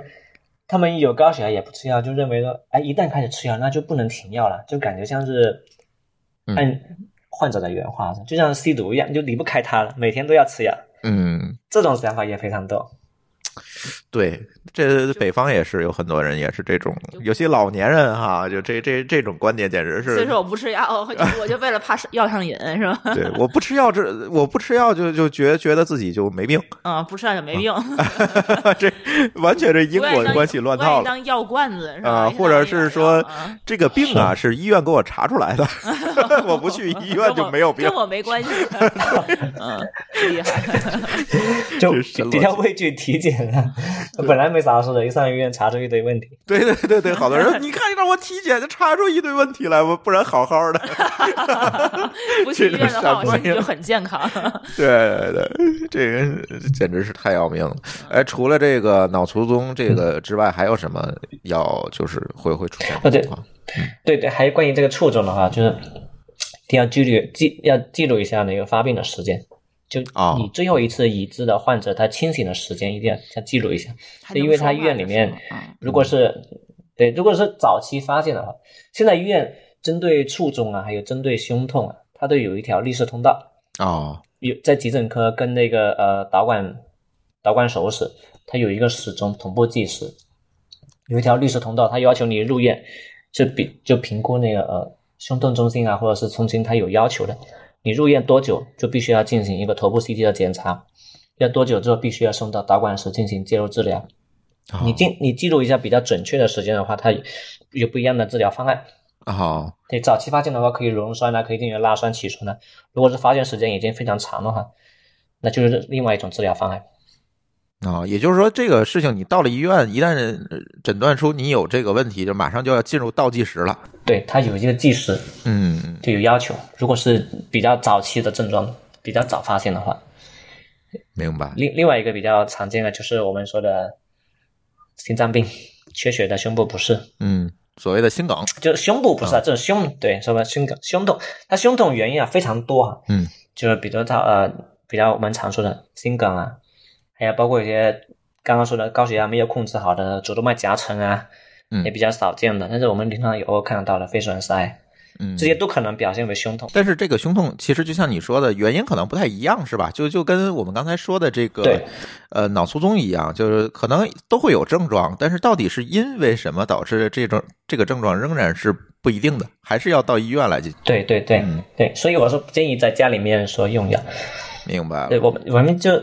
就比较常见的，就比较呃常说的那个胸痛啊，就是心梗。嗯心梗的原因就是我们心脏它也需要一些血管的供应来心脏的，嗯心脏它跟各个器官一样，它也需要一套的血管来供应血液、供应氧气。呃如果是这些血管当中发生了堵塞，那它对应的心肌它就会同样会出现缺血和坏死。明白，就对，是所以我们这时候就表现为就是放在脑子里呢，就叫脑卒中啊；放在心脏里呢，它就叫心梗。对，嗯这 简单理解就这样子。嗯嗯我我以前老师上课的时候就说，在急诊科里面，你面对一个有高血压病史，嗯，他从牙齿痛到肚脐眼往上痛，你都要考虑心梗嗯嗯嗯嗯，这一段这一段躯体出现了疼痛，你保险都要给他做一个心电图，哎，这里都又要出考虑现问题心梗的了。原因这那天就有人在群里，是在听友群里跟我给吐槽，好像是听友群，说我这两天这个牙疼，我去趟医院，到那儿摁摁那儿给我做了一个心电图，你说这这不是庸医吗？这显然不是这么回事儿，是吧？对，虽然不是这么，因为它它有内脏神经痛啊，它的定位是不明确的，嗯它可以放射到刚刚我说的那一段躯体之间任何地方疼痛都有可能出现。啊，哎包括你牙齿痛啊、嗯呃手臂痛啊、还有胸前痛啊，甚至比较少见的肚子痛，它都有可能会出现这种心梗，都有可能。所以给你摁那儿就做一个心电图，人家不是说为了你挣你这心电图钱哈。哎这钱也不进我 们口袋啊，关键。我觉得对，没错儿。对那天我给你讲个故事啊，就呃有一这是去年吧还是前年？去年，去年我一个朋友，然后一大早晨就是说那个什么，哎呀，今天当时我那天我跟他定什么事儿了，反正是有事儿。他说，哎呦，今天咱要不中午咱咱改吧？我说你怎么了？早上起来就不舒服。我说你你你怎么不舒服？他说我这个后背疼。然后这个我说你是怎么一个疼法？他说呃从中间到周围这一片都疼。我说大哥，你单位对过儿就是医院，你去医院你做个心电图看看吧。结果呢，他从最终我还是说服他去医院了。他以为自己没事儿，可能是昨天抻着累着。然后呢，我说你还是要去医院去看一下，因为我怀疑你这个是不是心梗啊？他说不至于的吧，我怎么会心梗呢？我我我说你去看看，你不是那个单位对面就是医院吗？然后呢，最终还说服他去医院，但是就是去医院过马路这个这个过程当中，他就已经受不了了，就已经开始出虚汗了。等到了医院的这个诊室，大夫给他摁那儿，做完心电图，马上就要给他留留院，就是心梗。就这个好像特别容易被忽视，都以为说，哎呀，后背早上起来后背疼，可能是不是昨天干活累着了，抻着了？很多人都是这个，他当时我就记得，他连那个红绿灯都没过去。对，他那个医院跟那个公司好像是个调角吧，对角。呃，就是一个路口的对角嘛，对，然后嗯他就从医院、就公公司走到那红绿灯，就开始心慌气短， 嗯他可能也是出虚吓的。 让我吓的是吧？本来没什么 病，结果你这吓出个了心 脏病，然后到医院果然，哎，果然是心脏病。嗯，那就幸好听了你们建议，马上到医院了。对对，因为如那果人比家较里怕面死打算没有没有家属的话，对对，这时间要长了的，他又一个人在办公室里，还真不一定会出现什么事儿。嗯，但是我觉得这样是对的，因是为啊你要知道，咱们程序员界是很容易猝死的，不能这么说，呃，不能这么高说发、也不能这么说。高危人群。也不能这么说哈。 咖啡，你怎么看这件事儿？ 我们麻醉科大夫可是猝死率最高的，你看，所以我听那个麻大夫每天这工作强度确实是，他们的强度、工作强度肯定比程序员高。。嗯，麻醉科医生可是全国猝死率最高的职业，最高危的职业。嗯，为什么非得是嗯麻醉科医生呢？为啥不是急诊科医生？一个呃麻醉科大夫他一个是面对的病人，他的压力非常大，整个手术过程当中你都在不停的观测病人的啊生命体征，你要随时注意到有什么不一样，并不是说那么简单的就是我给你一针麻醉我就完事了，我就可以在旁边玩手机，不是这样子。 啊，不是啊，我对还以为我还以为就是打一针你们就走了呢。就可以玩抖音了。 呃，如果是说啊这椎管内麻醉，我们确实是打一针，然后后面好像看起来就没什么事了，其实不是这样子，我们也在一直观察着病人的生命体征。嗯，包括说呃后续是不是是否要追加麻醉药，病人的血压怎么样，我们要处理。那全麻就更不同，全麻就就更需要时刻的观察，因为病人没有自主呼吸，需要用麻醉机啊来调整病人的呼吸，要不同的参数你都要。包括手术的出血啊，是不是要观察？但不同的手术刺激，你也要调整麻醉药的用量。哦，就手术整个时长当中，你压力都比较大。另外一个就是，现在麻醉科医生他的人员也不是非常多，我们医院还好一点，他招的人比较多一点，他他经常都需要加班，尤其是夜班的时候，你一个人值班，你面对的是下面所有临床科室的车轮战。哦，那可能你比外科，你的一个外科医生可能比较倒霉啊，做了一晚上，那麻醉医生也陪了你一晚上。那可能是啊，今天晚上妇产科做了这样脑外科，做完了之后又有胃肠科轮着来跟你车轮战。哦就是每一个科都需要他啊。我我觉得我突然想明白了，为什么在中国就是妇产科医院上那个无痛的这个分娩分无痛无痛分娩的概率这么低了？它并不是说中国无痛分娩的这个可能这个技术不够成熟，可能是因为麻醉科大夫不太够用它，有没有这种可能性？对，主要是人人手不够。嗯啊，还真是他啊。哎、我们对我们我们医院呃值班的哈，一天晚上值班有四个麻醉医生，嗯基本上大家都在干活。那如果你叫到说有分娩阵痛的，那也必须得手头上的活干完之后才排得出人下去。嗯，反正生孩子疼对也因为那会个不是疼自死。嗯，嗯， 因为那个不是不是急的，不是说马上要处理的，可以等一等。因为本来也得生二十个小时呢等着， 你不能一直瞪着他。对，那如如果要是无痛分娩，全程是打麻药的话，那可能就得一直有一个大夫，是不是就得全程监控着是规范来说啊，它是必须要有麻醉医生守在那里，嗯因为它不同的产程就需要调整麻醉药的剂量，包括调整麻醉药的浓度嗯跟用量。嗯嗯，但是有些医院它可能人手不够，啊可能就麻醉科医生给他做呃做打好了通打好了那个位置的放好导管之后，有一个电子注射泵去给他持续用量嗯用药，而且有一个自控泵可以病人如果是你觉得非常痛，可以自己按一下可对以对加对药，是由产科由产科医生来代为监护，如果是有异常的话，马上呼叫麻醉医生。人手不够，有部分医院人手不够，也只能这样子。你看，我们找到原因了那，你嗯，是这个原是因，大夫不够。是是麻醉科大夫不够，还不是说医院不愿意给你做，因为你嗯生一个孩子资源那就么他长对时间呢。对它，跟一般一台手术还不一样。你说你一台手有这个时间，你可能做完三台手术了都，嗯这孩子还不一定生得下来，嗯是这么个回事儿。所以说，为什么那个净就是什么，就好多这个国就是私立医院是那个无痛人流无生产这个那么贵，我觉得可能是大部分钱都给这麻醉科大夫了。或者是他有足够多的钱去雇更多的人。对， 嗯，嗯它服务哈，服务比较好。嗯你看私营医院，我没我没有去体验过。哎，我我们医院有那种哎叫特需医疗科，嗯嗯，就就是加钱可得呗。 给你对对，哎，大概是五倍价格。你看，加钱可得，明 白对吧？你资源肯定是是加钱可得对，对要重新分配嘛。对，对，原来对麻醉的科大这夫这这么累，其实我之前是想不到的，我一直以为是外科大夫最累。嗯，但是外科大夫一台手术哎其实一个小时、二十个小时不都是很常见的什么的？嗯，对。但是我对觉得哎衣服、滚仔都挺累的，哎呃其实对也挺辛苦的。真是这这这，比程序员累多了，不要总说程序员容易猝死，你知道吗？就我之前因为好吧，哦我觉得程序员 挺辛苦，我 要不要转转行写啊 Python？不 能不能搞到对立面了。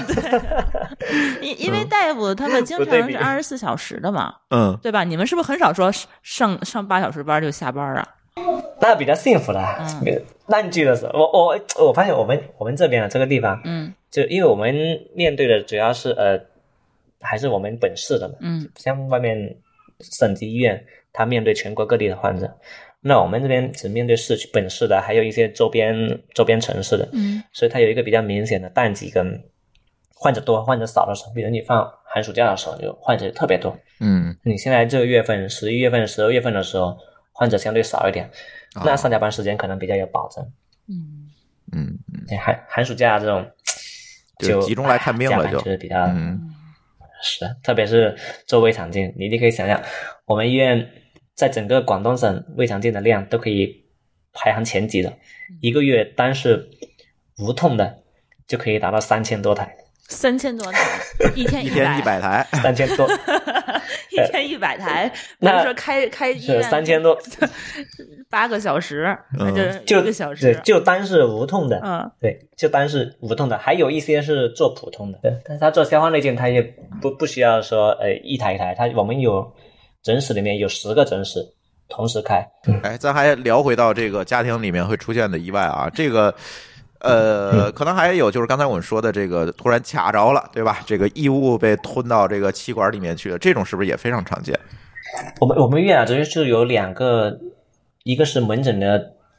支气管中支气管镜中心，嗯，它也是负责在内镜下起异物的；还有一个就是，呃，在手术室里面要插管全麻，像小朋友的起异物的，嗯，患者是比较多，这五花八门的，什么异物都看到过。总能见到吗？对，比较常见，也比较常见起异物的，嗯消化道异物跟气管异物都比较常见。啊，消化道异物就更常见像嗯消化道异物，谁是？舒淇，嗯对，那嗯那消个化道那你异物，你想是从哪儿进去的？消化道，消化道是吗？ 大肠是吗？从菊花进去的呗， 那就是套套们呗。呃， 我们也见过。你没有 我也见过？见过。哎，这可以扯一下话题，消化道异物吗？我嗯，们在讲的聊到气道异物的，对对， 你继续说。呃，消消化道异物，我们我们也见过，一个是嘴巴里吃进去的，嗯是呃上上个月上个月还是上上个月啊，嗯就是说那个上个月啊，好像是上个月啊，上个月十一月份的时候，说鸭骨头在群里面分享那病例，说鸭骨头嗯吞进去之后，插刺在那个食道上，嗯它因为吃到食道后面，它有连着一个比较大的人体的大动脉嘛，嗯，就是深主动脉，嗯主动脉它那个骨头就是挨着那个主动脉。嗯，天哪！以前就曾经有病例哈、就是在在那个骨头也是挨着那主动脉，它一拔出的时候，就变成疼痛嘛，它一刺激嗯，动了一下，它那骨头就刺破了主动脉，天哪没！办法救了，没办法抢救了，对主动脉破裂没办法救了。就是如果像这你上个月上个月那例嗯、如果你吃一个东西卡住了，这个事情往往可能还会真会要命，是吗？对，就看你踩在什么地方了、这个，不过不同的地方我都见过五花八门的，嗯赤道食道里面的。上个月那个病例就是我们在主动脉里面先放了一个比较大的支架，嗯后面在胃镜下拔出那个骨头。这患者比较幸运，这经过处理之后，他出血非常少，嗯没有是没有破，那主动脉没有破裂。嗯，后来也顺利出院，但是费用就非常高，支架非常昂贵。也就是你还们有为了还有些怕吃的怕这个生主动脉破了，所以你提前放进一个支架，先先给它处理好，然后你对再去拔这个对，先把这个对什么压骨头在是吗？主动脉里面压骨头，天哪，那个东西还挺从硬。胃胃镜进去，嗯挺尖的。哎，包括我压压骨头啊、移骨头啊，嗯插刺在食道里面的都见过。还有就是之前临科的时候也见到过的，吃了一颗完整的香菇，但这个是直接堵在小肠跟大肠相接的那个地方，没办法往下走了。它有一个回盲瓣，嗯，在那之前那里卡住了。哎，没它办法为什么往下在走胃里头没有消化下，没有消化掉呢？一颗完整的油炸过的香菇，在胃里面没办法消化，哦，天哪！没办法消化。但 进了胃之后又经过水，然后又又又吃了水液体，一泡发更大了，嗯 你，根本就没办法消化。那就是就那堵就会在造成小肠肠梗末阻啊，端就堵住了呀。是那个病，那个病人同时他香菇的头端那里还有一点点苜血，把他的小肠都给吃破了，所以病人入院的时候就表现为一个肠梗阻，同时有一个他那个肠因为小肠的东西漏出来了，嗯，引引起了引起了腹膜炎，有一个腹膜刺激症，就是腹痛跟肠梗阻的症状，啊，入院的天急诊入院。哪，天哪！当天晚上我们做急诊手术，把它取出来， 把把肠道也封回去香。等于给呃肠肠子还捅了一个眼儿，对，还有一个洞，它就是香菇一直往下滑，滑了好几个洞，刺天哪穿了这到小肠。 这个香菇也够 坚对，我强觉得这个的。是非常惨，嗯嗯，非常惨。嗯，但是这种说下面的下面进去的，我们呃也遇到 过，比较尴尬。我记得看哪个医务剧就说这一箱子全是从里面取出 来的各种东西。这个比较尴尬，就是肝肠科做嗯肝肠科，嗯，肝肠肝肠科把它取出来，天哪，但后面也也有。也有进去取不出来的，只能送到胃肠外科去开腹把它取出来的，也也有。呃，就是得把它打开，然后呃拉开，对然后把它拿出来，再缝上，对，只能开腹，对，开腹取出来的不，要乱在里面塞东西。 但是也不要对乱吃东西。呃消化服嗯消化道异物了，对，消化道消消化道异物还好，它不会引起马上的一些生命危险。嗯嗯，气道异物的话，它就就比较麻烦。嗯如果是刚刚的阻到堵到阻滞气管的话，马上没办法呼吸的。嗯嗯嗯，它就人类人体的气管，它就像树一样，它有一颗主干，嗯，然后下面的肺段，它就像树叶一样，不断的分叉，不断的分叉，分到末端的时候就是肺泡，嗯负责外界的氧气跟你人体里面的二氧化碳交换。嗯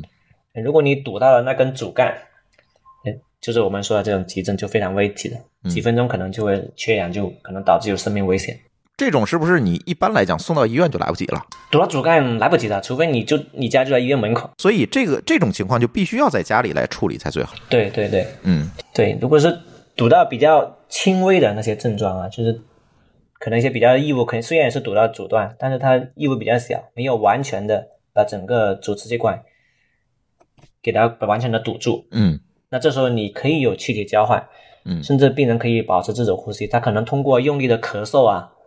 可能就可以把那异物给咳出来。这个我们偶尔也会遇到，比如喝水呛到了，嗯然后咳嗽一下也可以把它咳出来，嗯或者吃一些比较饼干的时候，可能碎屑吸到肺段肺肺里面去的时候，你够咳嗽可以缓解这种异物。嗯，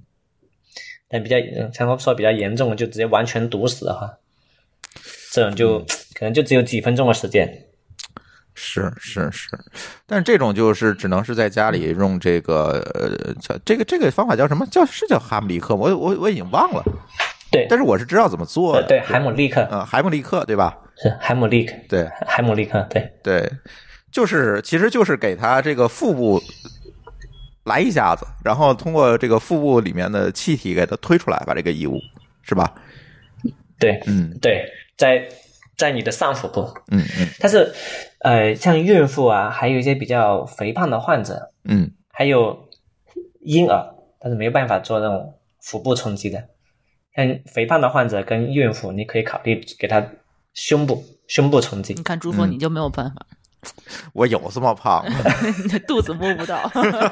所 以减嗯肥为了这个成功要减了 肥，不是你就晒图吗？ 嗯嗯嗯，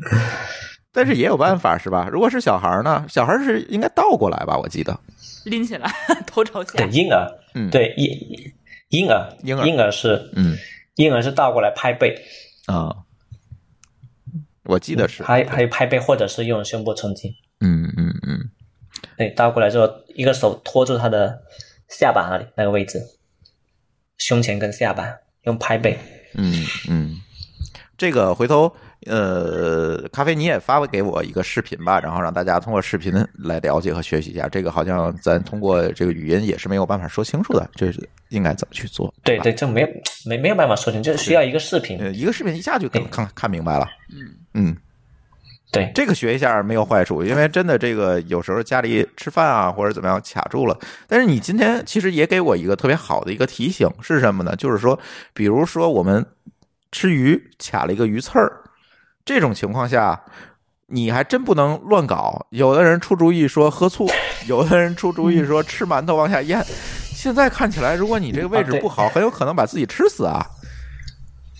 是，那天走在群里分享那个，嗯呃，说吞下一个鸭骨头的病例之后，就也有些群友聊天说自己小时候一骨头卡住了，嗯就吃馒头啊，或者是喝醋啊。嗯，其实你可以试一下嘛，拿根鱼骨头放在醋里面泡，泡它半天它也不会变软。 对呀、那你喝的是什么醋啊？那么快就能软？对啊呀、你自己可以试一下。 对我小时候无聊，我还试过。嗯对，所以这个时候如我果觉得你无聊我试过对一下子拿不出来，你就赶紧去医院好了，是吧？对对，嗯我我自己也被鱼骨头卡过，嗯，就刺在那个咽腹壁那个位置嗯，不舒服。是啊，哎，没办法，我也自己就打电话给急诊科同事，叫我帮我帮我夹出来， 帮我们，我帮我们科室的，我们哎我们科室也有同事是吃到鱼骨头，这中午嘛时吃饭时间特别赶，那你手术 又多，前面那天就饭堂不要送过来还吃是鱼鱼 了。 哎，我这这我跟你说，这事儿我还写写信给那个饭堂那边的发过邮件，他们没理我，就是就说中午时间特别赶，不要送鱼过来了。那天同事就吃了鱼，然后就卡住，没办法，只能就做胃镜把它啊对，夹我出觉来。得很有道理，不要吃这种太着急的。容易对出，哪怕问红题烧肉呢，是 吧？对对，就太急了就别别别送鱼过来了。嗯那饭堂也可能是啊、没办法，那反正就这么几个东西，种来做做来做去，怎么能每天吃一样的？嗯，吃龙利鱼嘛，真是的。 有道理，没刺儿是吧？那你吞吞饭啊，吞馒头啊，吞饭吞馒头啊，吞醋酸啊，嗯都没有用。它一骨头，如果你真的是不好踩，刺到大血管的，那其实非常非常危险。 对对对，对，真的被鱼骨头刺到，你没弄不出来，你就上医院去把它夹出来。我们就出胃肠镜的时候，也隔一两天就能看到有一例过来取鱼骨头啊，取鱼部或者取什么骨头的哎，我觉得这种应该特别多， 就不会吃鱼的人太多了，啊，对，真真正挺常见，是对，挺吧常见？的。嗯，我我们去年取过最夸张啊，就是取过一把牙刷，那、什么？牙刷，呃，难道是早晨起来刷牙，这个一不留神给吞了吗？这当当时的患者，我我们也比较八卦，跟他聊一下怎么吞进去的，取出来这样。他患者说，他当时跟人在喝酒，嗯然后喝酒喝了别多久，他就想催吐，啊用牙刷去催吐，啊，一不留然神后就一不吞小下心去了。可能就呕了一下，对，就把牙刷给吞进去了。这患者是这样跟我们嗓 聊子，眼儿也够粗的。 哎，我有一个感觉，就是这个呃喉咙，你如果往里这个捅东西的话，它有可能很有可能它自己就被吸进去了，这个东西。你才会有什么肌肉直接往下对压。对，就是那种呕吐的那种反射，可能你没没反应过来，手没拿出来，就直接往里面一送，可能就掉下去。对，太棒了， 蛮厉害的。嗯我有，嗯，对我有一次这个吃鱼，就是被这个鱼骨头卡住了。这个吃的是什么鱼？你还记得吗，舒淇？我不记得了，但是，嗯，是一个非常细的、非常特别的细、一特别个长的刺儿，一根刺儿，在对卡在你的嗓子里面。然后就卡在嗓子里了，然后怎么的弄我也搞不出来它，然后最后想了一个办法，我说书记找根筷子，拿那个闪光灯给我照着点儿，然后他就拿这个筷子给我夹出来， 对我直接从嗓子里给夹了一根刺儿出来，蛮蛮厉害的，我觉得。 对，那个也 是。现在筷子功夫了得，啊对，太厉害了，我觉得。我还说找把镊子，不是来筷子。 那小尖头快给蹬出来 了， 嗯幸好他那个卡的比较靠前。我啊 对，我上次也是卡在那个咽喉部那个位置，我就叫我同事拿一个止血钳把我夹出来。 啊，那止个血可以，钳那个那夹的紧呐。那那更好弄。 对啊那么我我们的筷子我还那个对会滑，它的筷子是个圆头的，呃对啊，蹬出来的话还挺难的。 对，回头你再没蹬好就会掉下去，然后就去 他那儿取筷子去。是，所以我说筷子功夫了得。嗯嗯，还有什么需要注意的？在家里面，或者在外面，可能也会有，可能会遇到，比如说癫癫痫是吧？也算是一种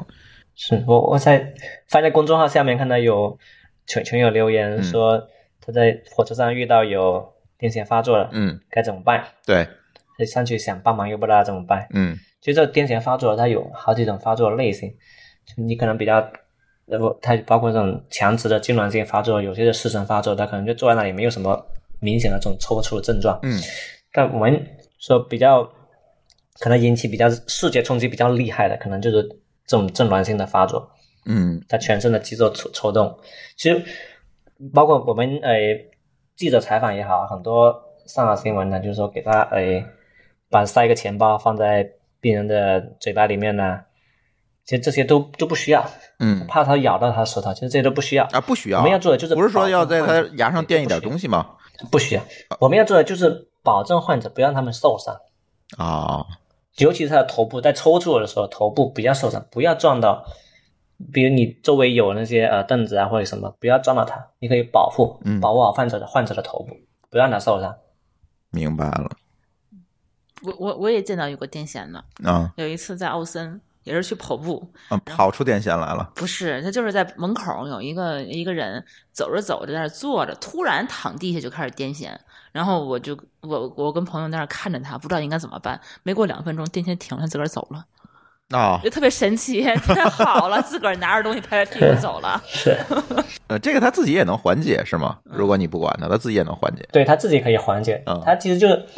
大脑的一阵异常的放电引起他的一阵抽搐。啊，好像他感觉已经很习惯的样子，就知道自己可能会癫痫，然后过去了就就没事儿了。他专门找了一个宽敞的地方，嗯 还挺厉害的。我这种人如果开车就惨了，哎，对，如果一边开车一边这个有法律规定的，有法律规定吗？这有规定的，就是呃什么情况下才可以继续开车，不同的国家有不一样的法律要求。啊，比如你有癫痫病史，可能你呃癫痫不能他开要车对，他要控制一段时间，稳定一段时间，有这呃稳定一段时间之后才允许你去开车。啊。嗯，我们还有听友问，这个在家里是不是应该备一些这个急救包啊、医药箱啊这些东西因为？好多人会买，对，你怎么看这个事情？应该应该备什么呢？就是比较有用或者是用得上的东西，因为可能一般人家里我备什么不不知道哈，一般家里都有个药箱，可能里 面棉棉签儿。 对对对都不知道里面应该放什么纱布比较能够应急或者比较合适。这个能给大家讲讲吗？其实这个备药箱啊，就是每个家庭啊，我觉得分成通用版，嗯跟你结合你自己家里的实际也不一样的要求。嗯比如你通用版呢，包括一些消毒的棉签啊、碘伏的棉签啊、一些创可贴啊、嗯胶带啊、口罩啊，包括预防火灾那个呼吸面罩啊，嗯，嗯还有一些纱布就是那个体温火灾的那个呼吸器是吧？对，呼吸面罩，嗯还有一些纱布啊，嗯体温计，还有呃世卫组织推荐的治疗腹泻比较有效、最有效的药物呃口服补液盐。嗯这剩下就是说，如果你是一些专科疾病的那些备药就不一样，比如家里面有老人的，他以前有心脏病基础的，你备一下那些、呃硝酸甘油啊，或者是救心丸之类的。这就因人而异，同时也要隔段时间检查一下，防止那个药物过期了。哎，对，和我觉得好多人家里那个药都有过期的，嗯，是吧？买完了是就放在可那能儿，显著我就不管了。对，这个其实还挺危险的。你用的时候发现，嗯，过期了，用不了。那在户外呢？户外可能，比如说我我们出去徒步，或者是出去这个，嗯，这个旅游，在这个时候，是不是我也应该在这个户外活动的时候，应该备一些东西？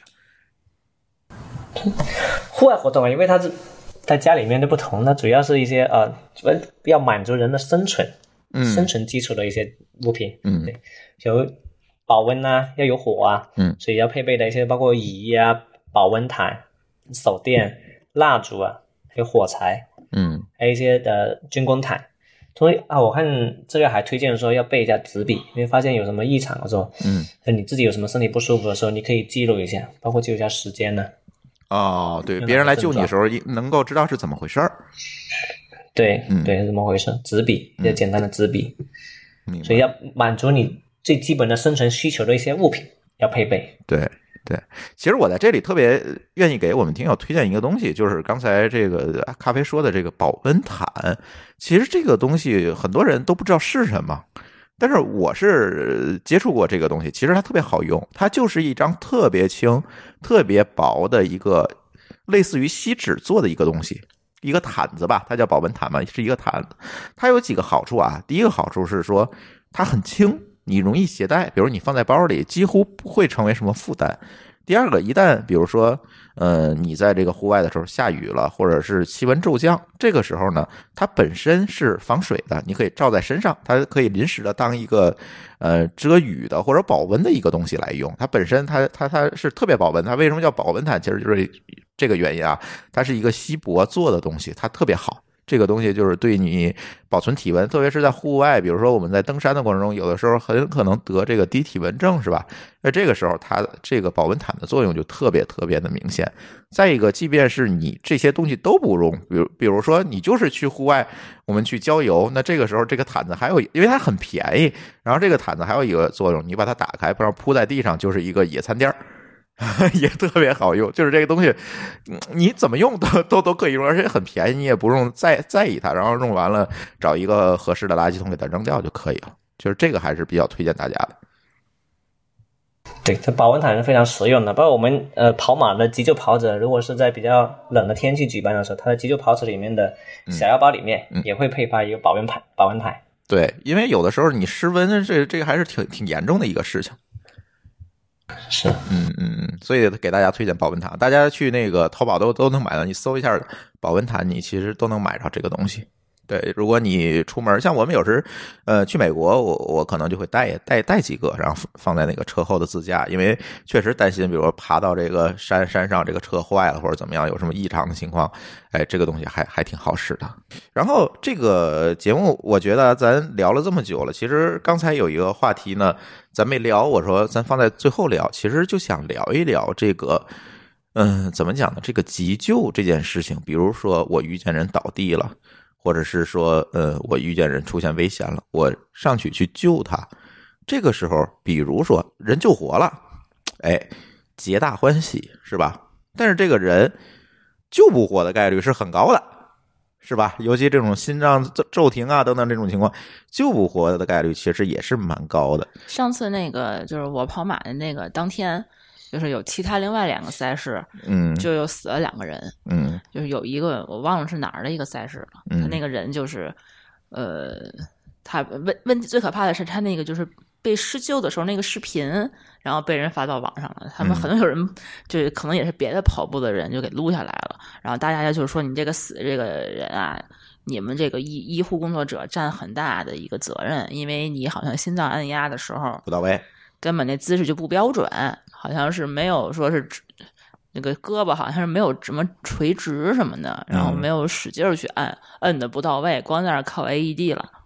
然后就就反正引发了很多很多争议。其实，对，所以这就引出一个问题来，就是我去救别人，我会不会面临一些法律风险？而还把那人给照下来了，问题是，然后对照下来还发到了网上，对然后还被对那么多人看到了。对，嗯就是即便是不照下来，就是后续家属，比如说了你这个施救有问题嗯，或者怎么样，我会不会不会因此承担一些法律责任呢？其实呃，国内它是有像类似于美国人，他有一也有一部好人法，嗯，就是呃对那个民法的民法一百八十四条，民法总则的，对民法一百八十四条，嗯它就有规定说，因自愿实施紧急救助行为造成受害人损害的，受助人损害的，嗯善意施救者不承担民事责任，法律是这么规定，嗯但是实际落实的时候，哎，反正反正就是总是慢慢的进步的，嗯先有法律规定先行，嗯，这个法律其实一七年才通过实施。对，其实这一条法律特别有意思。如果我们仔细看，就像刚才这个咖啡说的啊，因自愿实施紧急救助行为造成损害的，不承担民事责任。但这里有一些关键词，大家可能要知道啊，自愿实施紧急救助行为。什么叫自愿？比如说你是一个医生，我打幺二零，医生到场然后救你，这不叫自愿实施，呃，不叫自愿的实施这个救助行为哈，这个是你的职务行为。但是呢，如果你是一个路人甲，你说看到这个人倒地了，我过去救，这个才能叫做自愿实施，是不是？对，它是是不不能求回报，嗯，对，就是还不能是一个职务关系，对吧？对，嗯嗯。所以在这个时候，是不是考一个急救证就特别重要？还是说你没有急救证，其实你也不会承担任何法律责任呢？法律并没有规定他一定要需求一个一一张急救证，嗯嗯但是有一张急救证，就是如果真的是有引起纠纷的话，最起码可以表明你是受受过过专专业业的训练。对对对，其实这个话题就说到这个急救培训这件事情来了。就是我们从节目开始，其实就是在聊这件事情。舒淇也说她要去参加一些急救培训，但是急救培训这个市场在中国到底是怎么样子的？有多少人会重视这件事情？又有哪些急救培训可以让大家来选择的话呢？这里我们也请到了一位专业人士啊，呃，给大家讲一讲这方面的事情。然后他接受了我们的一个录音采访，然后我现在呢可以把这个采访录音给大家放一下，大家可以听一下关于中国急救培训的一些的行业现状。各位津津乐道的听友，大家好，我是孙伟，大家呢都叫我伟哥。呃，我旁边这位呢是我的搭档胡老师。 Hello，大家好，我是胡小俊，大家都叫我胡老师。这个胡老师呢是美国心脏协会的呃认证导师。呃，我跟胡老师呢，我们俩其实都是呃学医出身的。最近几年呢，我们在这个陈菊梅基金会的支持下呢，做了几百场次的急救培训讲座，呃，项目。参加我们培训的学员呢，目前也有几百人。我和胡老师开展这个心肺复苏的培训呢，呃，虽然是呃已经做了一段时间，但是开始发现大家有一定的认知呢，其实也就是今年。这个可能还是和一些呃社会新闻的事件还是有点关系，是吧？是啊，我国平均每年现在约有五十四万人猝死，而在医院外的抢救成功率还不到百分之一，远远低于发达国家。这其中啊，是因为约有百分之九十的心源性猝死都是发生在医院外，而在我们国家急救知识的普及率非常低。当意外发生时，身边的人往往不知道该怎么去做。每次讲座和培训，我的学员们都特别特别感慨，原来急救离我们这么近，原来救护车到来之前，我们还可以为身边的人做这么多的事，而且还是至关重要的。也就是说，如果家人、同事都能够掌握急救技能，这将会大概率的去挽救生命。呃，但这个时候我要说一个比较呃让我们感觉不太好的一个数据，呃，咱们国家呢目前统计到的具备急救技能的人数其实还不到百分之一。呃，同样的，那在国外呢，像美国呢，它已经达到了百分之二十五，德国是百分之八十。另外呢，其实在日本的中学生他的这个急救技能的覆盖率已经到百分之九十了。是啊，伟哥，您看这之间的差距还是非常明显的。发达国家在推进急救技术嗯和知识这一块儿，还是要比我们做的更早和更多。呃，其实除了技能这块呢，还有另外一个问题就是硬件的问题，也就是说在公共场所的这个 AED 的配备问题。那个呃，胡老师，你给咱们说说这个 AED 的问题吧。哎，好的。当心源性猝死发生的时候，唯一的救治方法就是心肺复苏和电除颤。心肺复苏呢，是让大脑恢复供血，但心肺复苏并不能让心脏恢复正常跳动。刚才伟哥说的 AED 呢，它有一个别名叫自动体外除颤仪。当心脏骤停发生的时候，我们的心电图往往会出现一些特定的波形。AED 可以通过分析这些波形来识别心脏是否需要电击。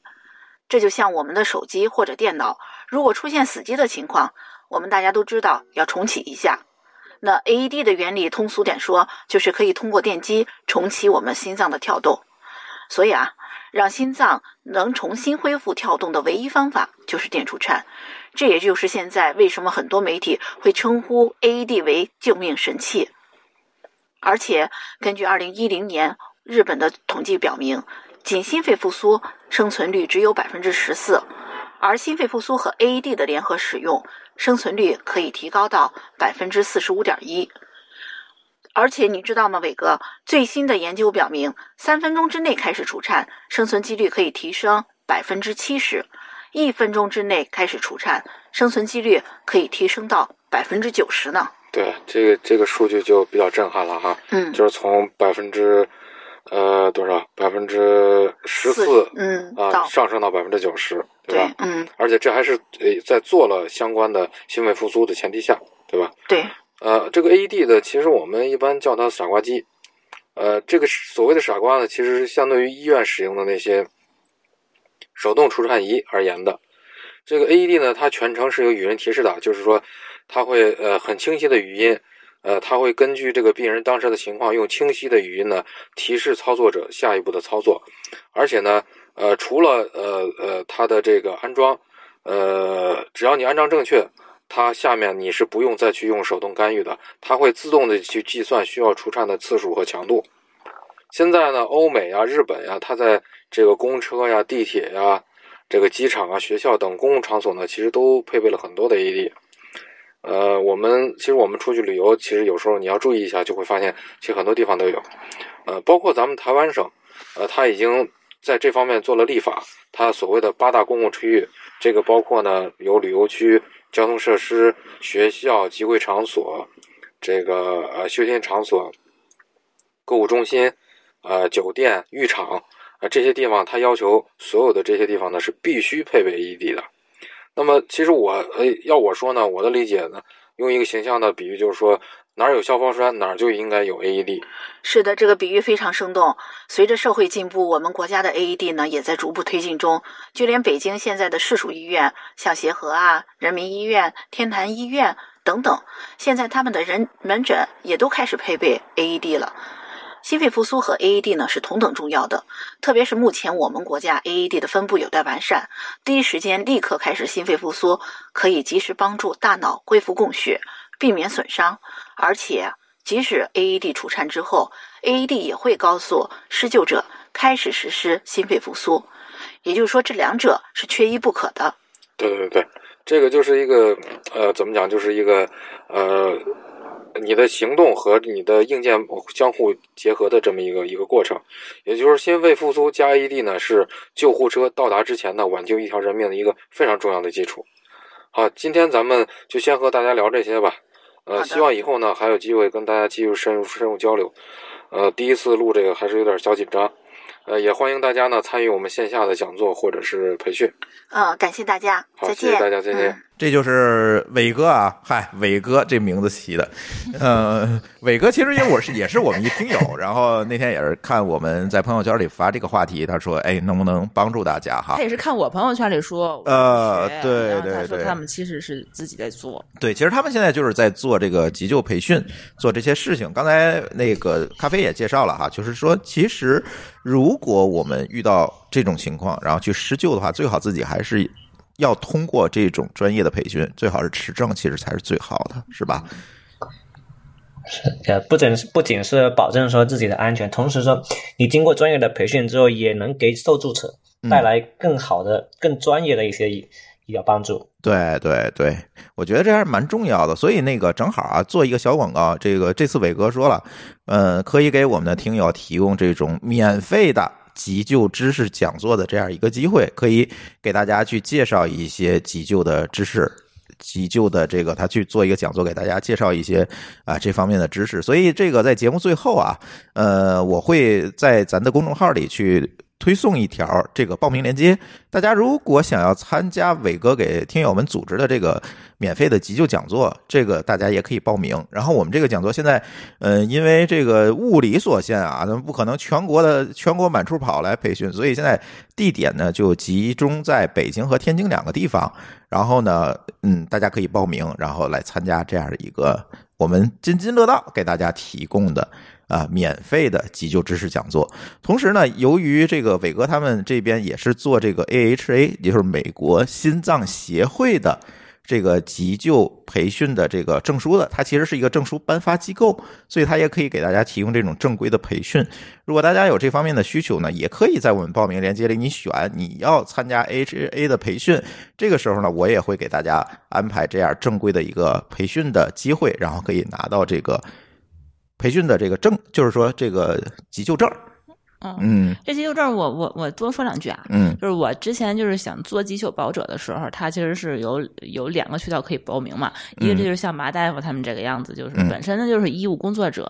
嗯然后就是从事这方面的工作，你肯定是有，天天摁，对你肯定是有什么医生什么师资的那个证明的，对吧？嗯比如他们专门有一个急救那个医务跑团，他们会定向的向这个医务跑团是就是邀请你们这医务跑者来跑。第二个呢，它就是向广大的这个市民去征集，征集的话呢，你就会你持这个急救证，他就会去可能会有一些筛选，比如说嗯你之前你做过一这相关相关的什么急救跑者，你有可能会被入选。然后持这个急救证现在有两种，一种是红十字会国内发布的这个急救证，它那个急救证好像比较便宜，啊，便宜，就是它是半公益性质的嘛，好像嗯也就几百块钱，几百块，一百来块钱吧，一百来块钱，啊一百来块好吧，钱到一一二百，好像不到可可能都不嗯到，特别便宜。但是那天我专门就去搜了一下，好像红十字会它这个并没有说定期，它有一个这样在每个城市。就是每个月啊，都给你有一个这样的一个培训，它好像是你得在红会的那个什么地方去申请，然后申请的话，官凑网一上能申请，然后凑波儿，对，然后你嗯并不能够就是自主的就能知道说是什么时候，你得说凑一波了，你跟他们一块儿弄，然后嗯可能会有人联系。它上面申请就是让你填一堆个人信息，然后你等提交。我觉得这个效率还挺低的。然后我还但是啊专你门不知道它什么时候能凑齐，主要是对，这你就等 嘛。这这个，而且红十字会，说实话，它的很多的这个呃道具什么的，并没有那么先进。教具不是道具啊，对， 差不多就那个大概就是心肺复苏的模型哎，。对对对，模型好像并不是说很新，嗯稍微有一点年代了。嗯，然后它那个好像就是师资的，就是你肯定是环境就不如这个 AHA 的这边要好一些。嗯哎毕竟人家是一个公益培训，对他也不花钱，他就希望大家都那什么，但他也会持证儿。我看好多人就有，丽丽也有，嗯他们好多这个从事这个健康行业的人，他们都有，包括那个谁，像嗯君君他们，就是现在不是做幼儿园嘛，那他们必须得有，对，幼儿园嗯的话，就有些学校什么的，他们就老师就都都得有。嗯，然后 AHA 叫美国心脏协会 American Heart 是那个，另外那个 A 嗯是啥、我不知道啊、那协会那个单词嘛，啊，对，然后就是他们这个就是美美国的这个全球通用的一个呃这这么一个急救组织，然后它嗯、呃、略贵，跟那嗯一比的话略贵，可能一千一千左右，一嗯千上下的这个价格。然后它这个东西的话，好像是在就是申请急救跑者的时候，他们会比较看重这个。红嗯会的话，因为它教学的那个很多知识啊，还有那个就各地的教具具可能参差不齐，标准要求不一样，所对，以然后它很对多内容的话，可能那个稍微有一些些滞后，嗯所以说好像还是考 AHA 的会比较多，而且 AHA 的这个证书是两年有效，你两年之后你必须得再重新进行培训，啊保证你的这个证书更新，不然的话两年之后你这个证书就到期了。啊，所以说，你知道，你两年之后的话，你就你为了培训，你就得再上一次课吧。嗯再上一次课的话，那你的知识就会又被更新一遍，啊，你就会说你遗忘的概率就会小一些。明白，嗯嗯，所以这次伟哥也给咱提供了这个 HA 的这个培训机会啊，培训他呃，当然你拿证肯定是要收钱的，呃，但是他跟咱说了，听友优惠，嗯，给一个最最最便宜的价格，当然 HA 也找他们收钱，不可能免费，他就是那因个为这样他。那个老师都是嗯得请来的，对，得嗯请，然后也要还有这个教具的这个损耗，然后当然是他把这些成本覆盖了之后，哎而，然后给而且咱这听个友培提供训全都是小班儿培训，十二个人，呃，一个班儿，对他没有办法做成没有办法大。的，因为它是一对一的培训，而且他不是说是，比如说培训两个小时，跟你上面讲，下面听就完了。他好像是全天的一个培训，一整天，一整天，那还挺嗯累的。对你得摁一整天，吃饱了饭再来。 它它分成，对它分成初级跟高级的，它分两种。嗯初级的话，它就是一千来块钱就培训一天，高级的话就是两天。哦，它还有这个级别的要求还有一对还有一个高级，对，还有一个高级生命复苏，它它主要针对院内的高级生命复苏，嗯， ，OK，就是针对就你到们医的啊院之后手动。对嗯嗯，嗯我我们我们医院也会定期有这种高级的生命复苏的一些培训，就培训是两天的，嗯明白，每个科室要求隔一段时间派一个人过去培训。嗯嗯，嗯，嗯，所以这一块儿大家可以关注一下啊。这个大家如果愿意关注，呃，这个我们免费的呃急救知识的讲座，或者是收费的这个 AHA 的这个呃急救证书的这个活动，那大家可以这样，大家可以在我们的微信公众号“津津乐道播客”里面去回复两个字“培训”，然后就可以获得这个报名链接，大家可以尽速的报名。然后我们也凑波啊，凑足了，我们北京齐了就签北京，天津齐了签天津，然后我们去搞这个在津津两地吧，去搞一次给我们听友准备的急救知识培训。嗯，说不定会偶遇我，对对对对对， 我肯定会去听。嗯对，所以大家可以啊，这个也算是我们节目的这期节目的一个延展。然后不仅仅大家能够听，但是听呢，往往就像刚才这个嗯咖啡说的，这个很难让你掌握一个非常具象化的一个技能。所以这个时候，我们结合线下的讲座，哎，这也算我们本期节目的一部分。如果你愿意参加，报名，嗯，对吧？我觉得啊，最好嗯两口子一块儿报名，因为就万一你出事儿了，你说你会给别人救，万一问题是你万一你出事儿的话，你你也得让你老公救你啊。对呀、在家里谁救谁呀、对啊，对啊所以说这是我个一问定题会带着珠峰一块儿去 学，因为我也很怕死。我觉得对，这个很有道理啊。对，嗯，行。然后呃，咖啡，你还有什么要补充的吗？关于这期节目？没有没有了，行，然后这这次节目也是特别感谢啊！其实无论是给我们去做线下讲座的，还是今天跟我们录音的，其实都是我们的听友，就是都是在我们听友里选出来的专业人士来，嗯大家帮助大家哈，我们一起把这个让急救的这个知识能够尽可能的去普及一下，让 大对，家都知道。嗯万一你就是只要付出一天的时间，你可能就能够挽救一条生命，对，我觉得对这这个还是是很值得这的。非常有意义的一件事。对对对，你这，哎呀，我这些一想到就前两天看那么多死人的消息，我就特别特别感慨。嗯，就我就怕万一自己身边的人就出事儿了以后，我自己什么也做不了。对，嗯行吧。那这期节目的线上部分，我们先聊到这里，对吧 好？那然我后们大家可线下以见报名， 哎，参加我们线下活动，我们线下再见。嗯好，那我们这期节目就聊到这里，感谢大家的收听，也感谢马大夫来参加我们的分享。我哦谢谢 朱院长，谢谢朱老板，那我们这期 节目就聊到这里，感谢大家收听，我们下次节目再见，拜拜。拜拜。拜拜。